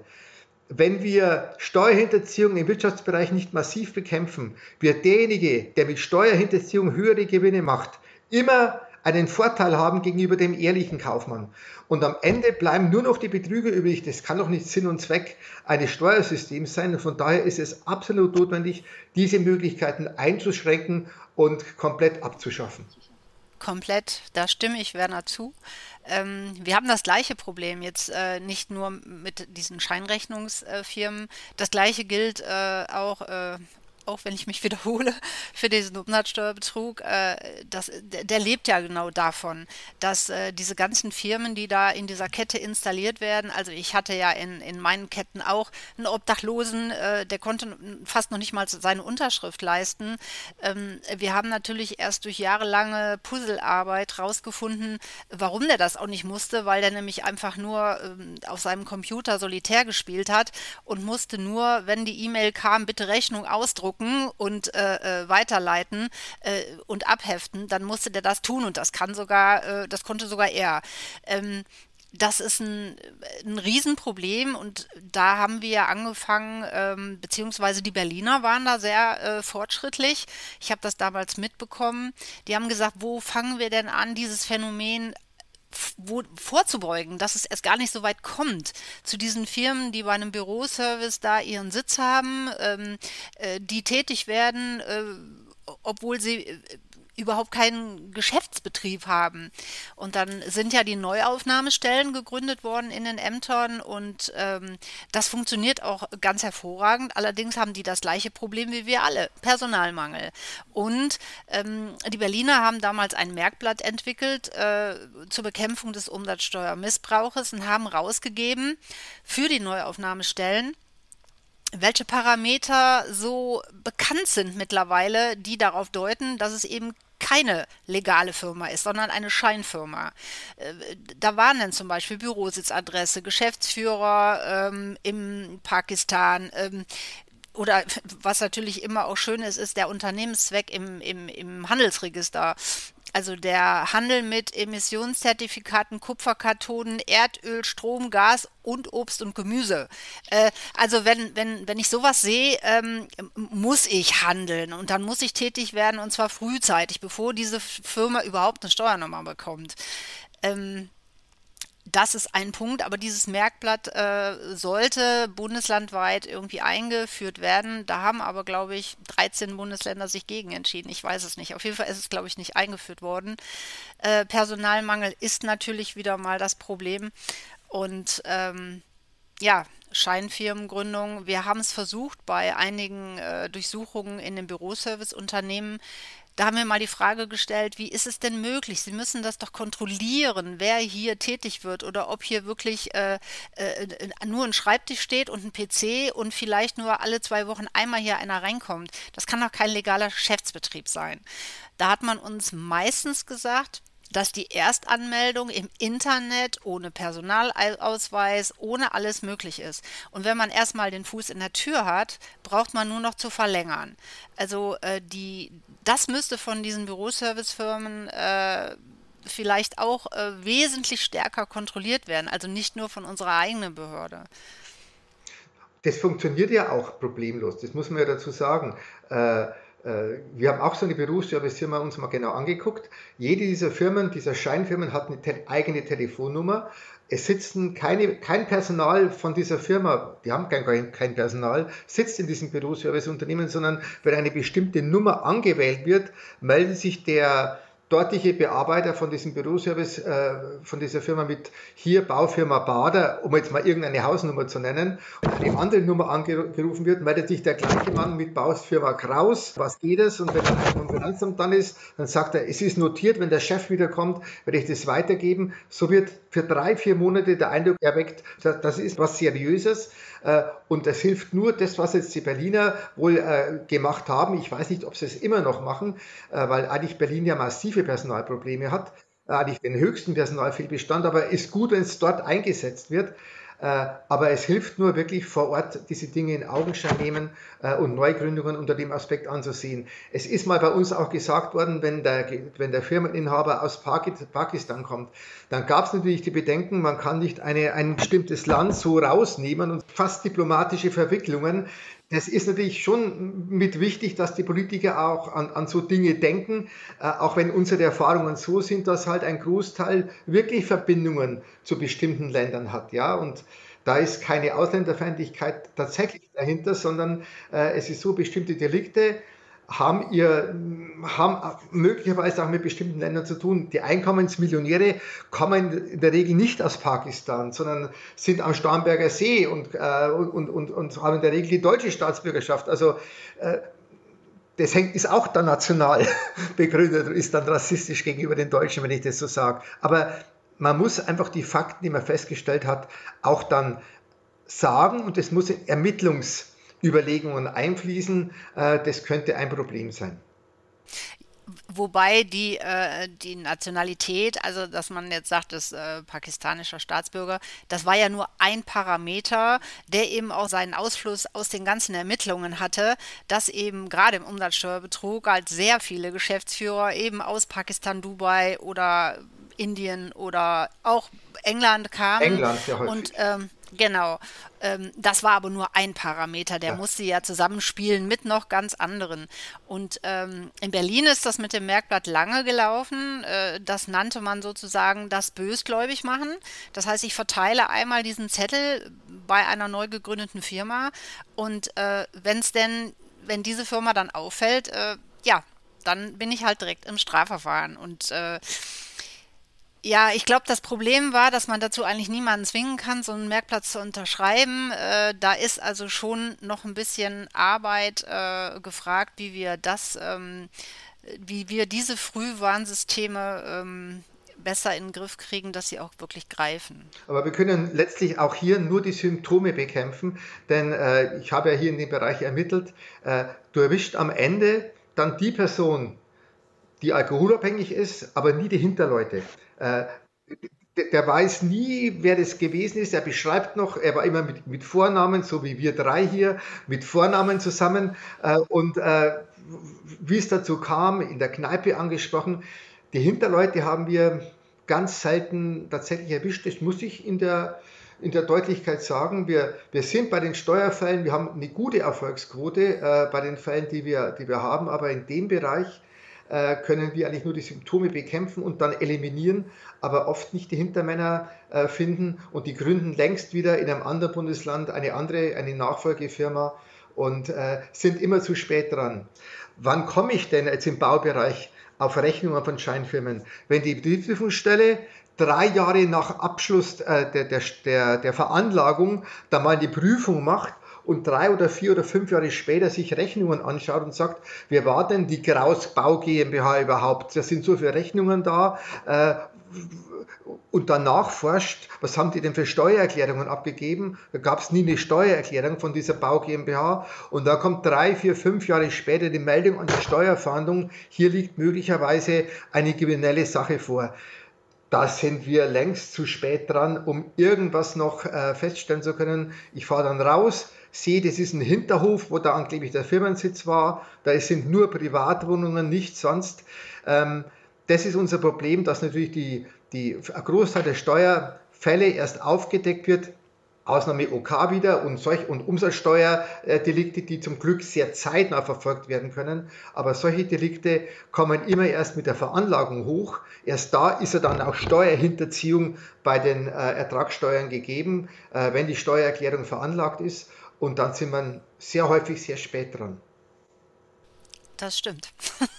Das ist natürlich ähm, beim Umsatzsteuer genau, das ist systemimmanent. Ähm, beim Umsatzsteuerbetrug ist es äh, etwas zeitnah durch ja. die Voranmeldungszeiträume. Äh, wir haben auch da, äh, Gott sei Dank, durch Zusammenarbeit mit dem Bundeskriminalamt den ein oder anderen Hintermann tatsächlich ähm, ähm, rausgefunden und ermittelt. Aber das ist eben diese eben benannte Sisyphus-Arbeit, diese Puzzlearbeit, diese langjährigen Ermittlungen, wo eben äh, auch massig Personal fehlt. Ähm, ja, die Einrichtung der Europäischen Staatsanwaltschaft seit 2021 ist natürlich ähm, sehr, sehr hilfreich in der Bekämpfung jetzt äh, dieses Betrugsbereiches, also Umsatzsteuerbetrug. Ähm, Was ich allerdings überhaupt nicht verstehe, ist, ähm, Warum nicht längst? Weil es sind ja nun mal europaweit 50 äh, Milliarden jährlich, die in diesem Bereich hinterzogen werden. Warum man nicht längst schon dieses europaweite Mehrwertsteuersystem geändert hat auf Reverse Charge. Also der, der ähm, ja. Ähm, ja, aber, aber die Zuhörerin nicht. Die, die Zuhörer äh, genau. nicht, Vielleicht genau.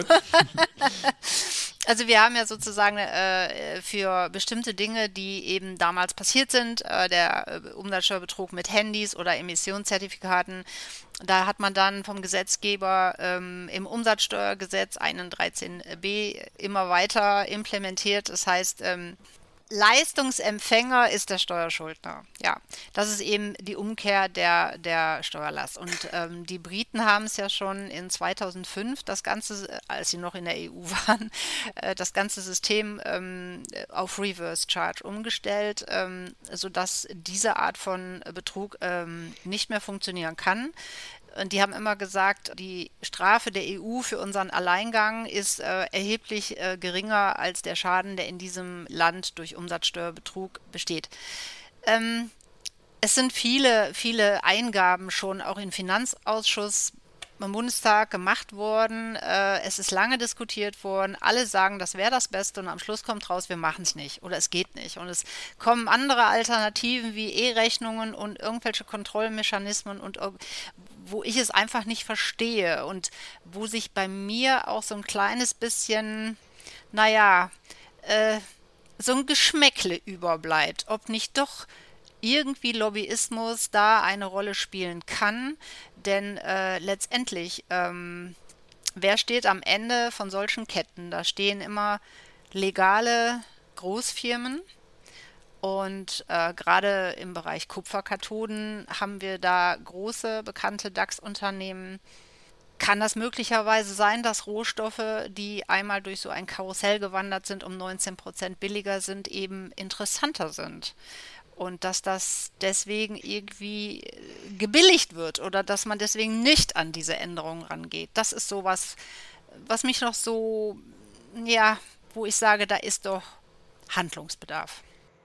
Da ist Handlungsbedarf und ich kann aber das Zögern nicht verstehen. Ich, äh, also das, was du am Ende mit Geschmäckle bezeichnet hast, ja, vielleicht, aber verstehen kann ich es trotzdem nicht, weil äh, äh, die Politik, der Staatshaushalt finanzieren sich ja aus diesen Quellen. Die müssen ja nun wirklich ein Interesse haben, dass das nicht vorkommt. Die zahlen ja aus. Wir sind da hier plötzlich Zahler und nicht mehr Steuereinnehmer geworden. Und äh, es macht ja Sinn, dass die Umsatzsteuer wirklich nur der allerletzt, also nur von nur einmal äh, eingezogen wird und nicht im ganzen, im, in, in der ganzen äh, Unternehmensreihenfolge. Äh, das lädt ja geradezu ein, ein Betrug und das muss ja jedem einleuchten. Uns gegenüber wurde in den Gesprächen immer das EU-Recht hier, hier gebracht, äh, als, als Argument äh, entgegengehalten. Aber die EU ist ja nicht, nicht hirnlos. Äh, die, die, müssen ja sehen, dass es in allen Ländern eine Rolle spielt. Eben. Es spielt in den wirtschaftlich starken Ländern wie Deutschland eine andere Rolle. Äh, wir haben mal gesagt, äh, äh, dass Länder wie Luxemburg und die Schweiz, dass das letztlich Parasitenstaaten sind, die von den Steuerhinterziehungen in Deutschland leben. Aber wir haben natürlich in Europa auch die Parasiten unter uns. Wir haben Monaco, wir haben Liechtenstein, wir haben äh, die Niederlanden mit, ihrem, mit ihren äh, besonderen Sätzen äh, für die Lizenzgebühren und all diese Dinge. Wir haben also in Europa ja ein unterschiedliches System von, von Interessensgebieten. also wir haben letztlich, jetzt sage ich es mal hart und brutal, die Steuerhinterziehung in der Europa auch unter uns. Gut, also bei den großen Sorgen würde ich mal versuchen, ein bisschen zusammenzufassen, weil es jetzt äh, auch sehr lang war. Also ich glaube, es gibt äh, die Scheinfirmen sind ein großes Problem und es gibt auch Sowohl andere Probleme. Sowohl wie, wie auch äh, bei der Umsatzsteuerhinterziehung, beides. Genau. Und es gibt oft, also Prävention wäre das Mittel der Wahl, aber auch die scheitert, wie ganz vieles sonst daran, dass im Prinzip Personal fehlt, äh, mit dem man die ganz vielen guten Ansätze, die es ja durchaus auch gibt, ne, dann teilweise in einzelnen Bundesländern, ihr hattet Berlin angesprochen zum Beispiel, die dann nicht in anderen übernommen werden oder in Berlin selber dann nicht fortgeschritten äh, äh, werden, eben weil das Personal fehlt. Das kann man so sagen. Und dann gibt es vielleicht noch ein paar politische äh, äh, Maßnahmen, die man treffen könnte, eben Stichwort Reverse Charge, die aber aus welchen Gründen auch immer nicht getroffen werden, aber das ist zumindest auch was, was man vielleicht mal herausstellen könnte in der Öffentlichkeitsarbeit, dass das ein Problem ist. Stimmt, genau. Man könnte mal, äh, Birgit, man könnte vielleicht mal prüfen, äh, ob äh, dieses Umsatzsteuerverfahren eigentlich eine Einstimmigkeit bei der Europäischen Union äh, äh, bedingt, weil dann kann ich es mir natürlich erklären. Wenn hier das Einstimmigkeitsprinzip äh, herrschen muss, da gibt es ja, dann haben wir ein Problem. Ja. europäische Länder, die sagen, nee, nicht mit uns. Nee. Aber das ja mal, ja. da muss ich mal fragen, äh, wie das ist. Das kann der Yannick sicher mal erklären. Der hat, ich glaube, in Steuersachen das Einstimmigkeitsprinzip, ja. Dann, dann, äh, dann erklärt es sich einiges. dann erklärt sich tatsächlich einiges, ja. Jetzt habe ich auch wieder was dazugelernt. Gut, ein Thema wollte ich mit euch noch antesten, weil wir das bei uns im Jahrbuch Steuergerechtigkeit in unserem nächsten äh, anschneiden werden. Wie können Briefkastenfirmen in Steueroasen abgeschafft werden? Was kann da die äh, Steuerverwaltung selber schon machen mit den bestehenden Gesetzeslagen? Das wäre halt die Frage für euch. Wir, stellen uns das ganz groß halt, ne? Wie können die generell abgeschafft werden? Aber es gibt ja einzelne Fälle. Ähm, sind aus Bayern äh, äh, bekannt, aber es gibt wohl auch aus NRW äh, welche, wo äh, Briefkastenfirmen in Luxemburg quasi deren Existenz in Abrede gestellt wird, weil gesagt wird, da passiert überhaupt keine wirtschaftliche Aktivität. Äh, deswegen beurteilen wir euren Steuerfall, als würden die nicht existieren. Glaubt ihr, solche Wege, wo die Finanzverwaltung ähm, vielleicht Modelle, die es ja schon jahrelang gegeben hat, die teilweise auch, ähm, ja, die man sich nicht genauer angeguckt hat, dass da die Finanzverwaltung sagen kann, okay, wir gehen da jetzt rein, auch ohne, also vielleicht mit politischer Rückendeckung, ne, aber ohne jetzt irgendwie die neue politische Reform, die sagt, das muss jetzt verboten werden, ähm, kann die Finanzverwaltung so vielleicht ähm, zumindest mal signifikant das Problem, an das Problem herangehen von Briefkastenfirmen in Steueroasen. Das Problem ist ist ein guter Ansatz, also äh, ist auch eine gute Idee. Ähm, das Problem ist, wer in Steueroasen äh, sich eine Briefkastenfirma zulegt, der macht das ja wahrscheinlich aus gutem Grund. Und äh, Verschleierung ist hier das große Problem. Denn ich muss ja jetzt erstmal rausfinden, wer ist denn da jetzt äh, tatsächlich ein wirtschaftlicher Berechtigter, dem ich dann sagen kann, pass mal auf, du hast hier keine vernünftigen äh, wirtschaftlichen äh, Betriebssitz oder äh, also dieser das ist da das, was wir auch in, in vielen anderen Bereichen, jetzt Panama Papers oder sonstigen Leaks, ähm, was das Schwierigste ist, wir finden den tatsächlich wirtschaftlichen Berechtigten ja nicht, indem wir die Firma im Handelsregister nachchecken, auch aus diesem Land oder überprüfen lassen. Da stehen ganz andere Firmen hinter. Also wem will ich sagen, ich verbiete dir das jetzt? Also kann eine Finanzverwaltung das? Also das stelle ich mir äußerst schwierig vor. Ich stelle es mir eigentlich fast als unmöglich vor, Birgit. Weil, ja. äh, wie ja. wollen wir einer Firma auf den British Virgin Island verbieten, genau. dass sie dort existiert? Ähm, es gibt ja die Rechtsprechung des Bundesfinanzhofs, dass, äh, dass Betriebsausgaben nicht zum Abzug zugelassen äh, werden, wenn man nachweisen kann, dass diese Firma überhaupt keine wirtschaftliche Tätigkeit entfaltet hat. Wie wollen wir sagen, alle Firmen, die ihren Sitz auf British Virgin Island haben, alle Rechnungen von denen werden nicht anerkannt. Das kannst du rechtlich nie halten. Ja. Das kriegst du nie durch. Äh, also dann musst du sagen, die entfalten keinen Geschäftsbetrieb. Wie beweist du das? Wie bringst du äh, die Informationen her, dass die nie einen Geschäftsbetrieb, auch nicht innerhalb des Landes, nicht im British Virgin Island entfaltet haben? Das sehe ich als großes Problem. Und äh, solange Treuhänder in Luxemburg war jetzt der, es gibt auch woanders Treuhänder, solange Treuhänder eine Menge Geld damit verdienen, äh, solche Firmen zu gründen und anzubieten, wer eine braucht, äh, solange wird dieses Problem bestehen. Ich bin gerne jemand, der Antworten gibt auf Fragen, aber da bin ich tatsächlich ratlos. Ähm, das ist in der Tat so. Also wenn überhaupt, geht es nur im Strafverfahren und da auch schon nur mit, mit, mit sehr, sehr, sehr vielem Aufwand.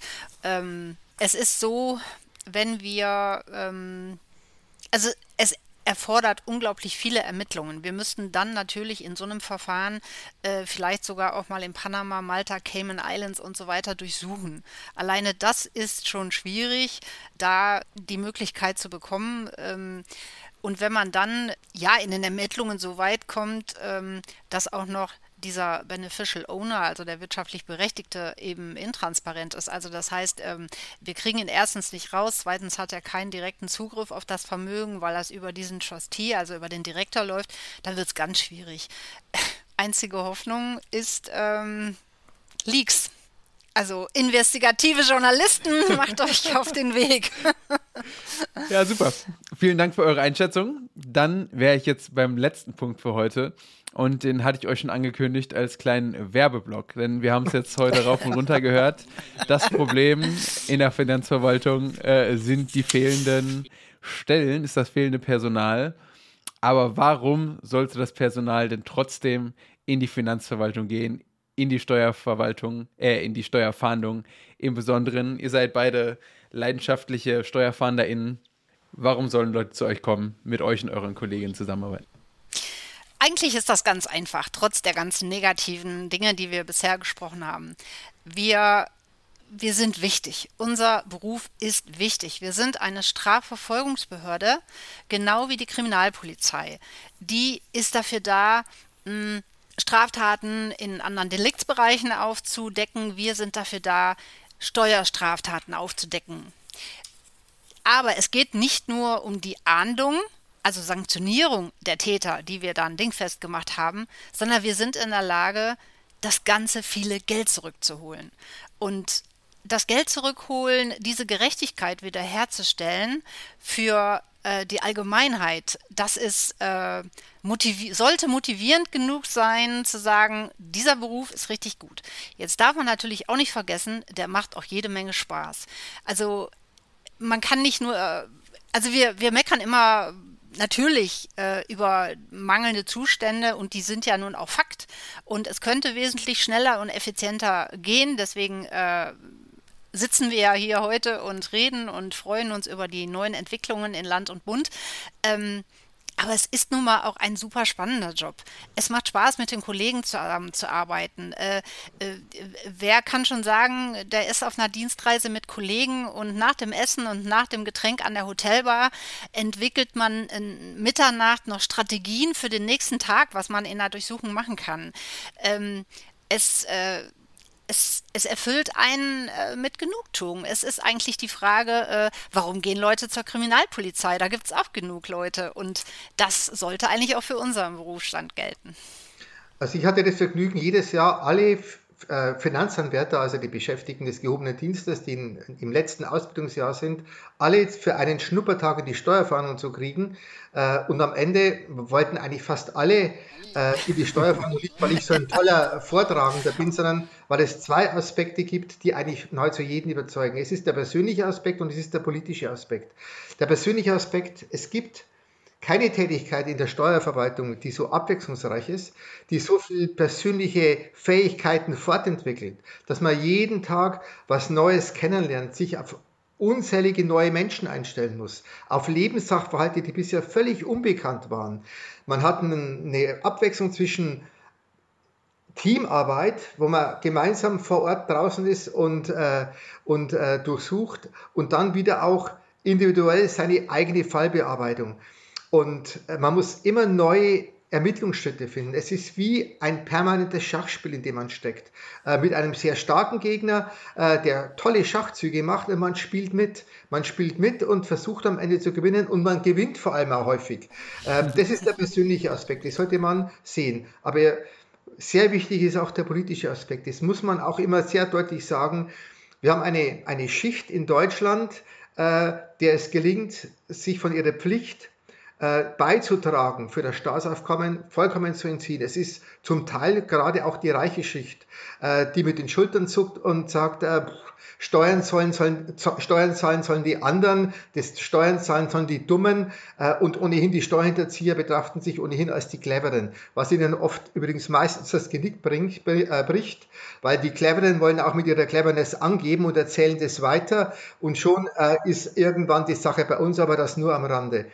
Und eine Gesellschaft, in der es einer der reichen Schicht wirklich oder einem Teil der reichen Schicht gelingt, äh, sich der Solidarität komplett zu entziehen, so eine Gesellschaft, die hat Fliehkräfte. So eine Gesellschaft ist in der Gefahr zu zerbersten und auseinanderzufliegen, denn jeden Cent, der nicht von denen geholt wird, die wirklich die Steuerpflicht hätten, der muss ja von anderen geholt werden. Und das ist die Masse der Bevölkerung, das sind zum Teil auch die Ärmeren äh, in der Gesellschaft. Und von daher tragen wir eine ganz, eine ganz wichtige Aufgabe, nämlich, nämlich zur Gerechtigkeit, zur finanziellen Gerechtigkeit in dieser Gesellschaft beizutragen.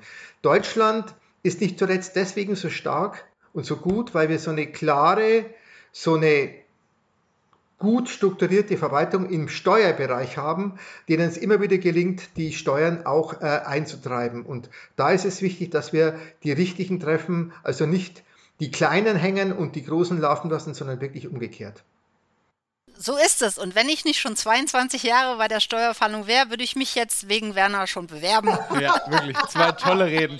Vielen, vielen Dank euch. Ihre liebe ZuhörerInnen, sagt es euren Kindern, bringt sie zur Steuerfahndung. Ja. Wir stehen als Ansprechpartner jederzeit zur Verfügung. Ja, eben. Oben im Norden du, ich im Süden ich. So ist es, genau. Super. Vielen Dank, Birgit. Vielen Dank, Werner. Ja, vielen Dank auch, euch beiden. War sehr schön, mit euch zusammen gewesen zu sein. Das war sie also, unsere erste Sonderfolge des Podcasts Steuergerechtigkeit mit zwei wirklich tollen, engagierten Gästen. Falls ihr mehr von den beiden hören und lesen wollt, findet ihr einen Link zu Birgits Buch und einen zu einem kürzlichen Radio-Interview mit Werner in den Show Notes. Ich hoffe, diese knapp zwei Stunden Nerd Talk haben euch gefallen und die geht mit einer klareren Vorstellung der täglichen Arbeit und der Wichtigkeit der Steuerfahndung aus dieser Folge heraus.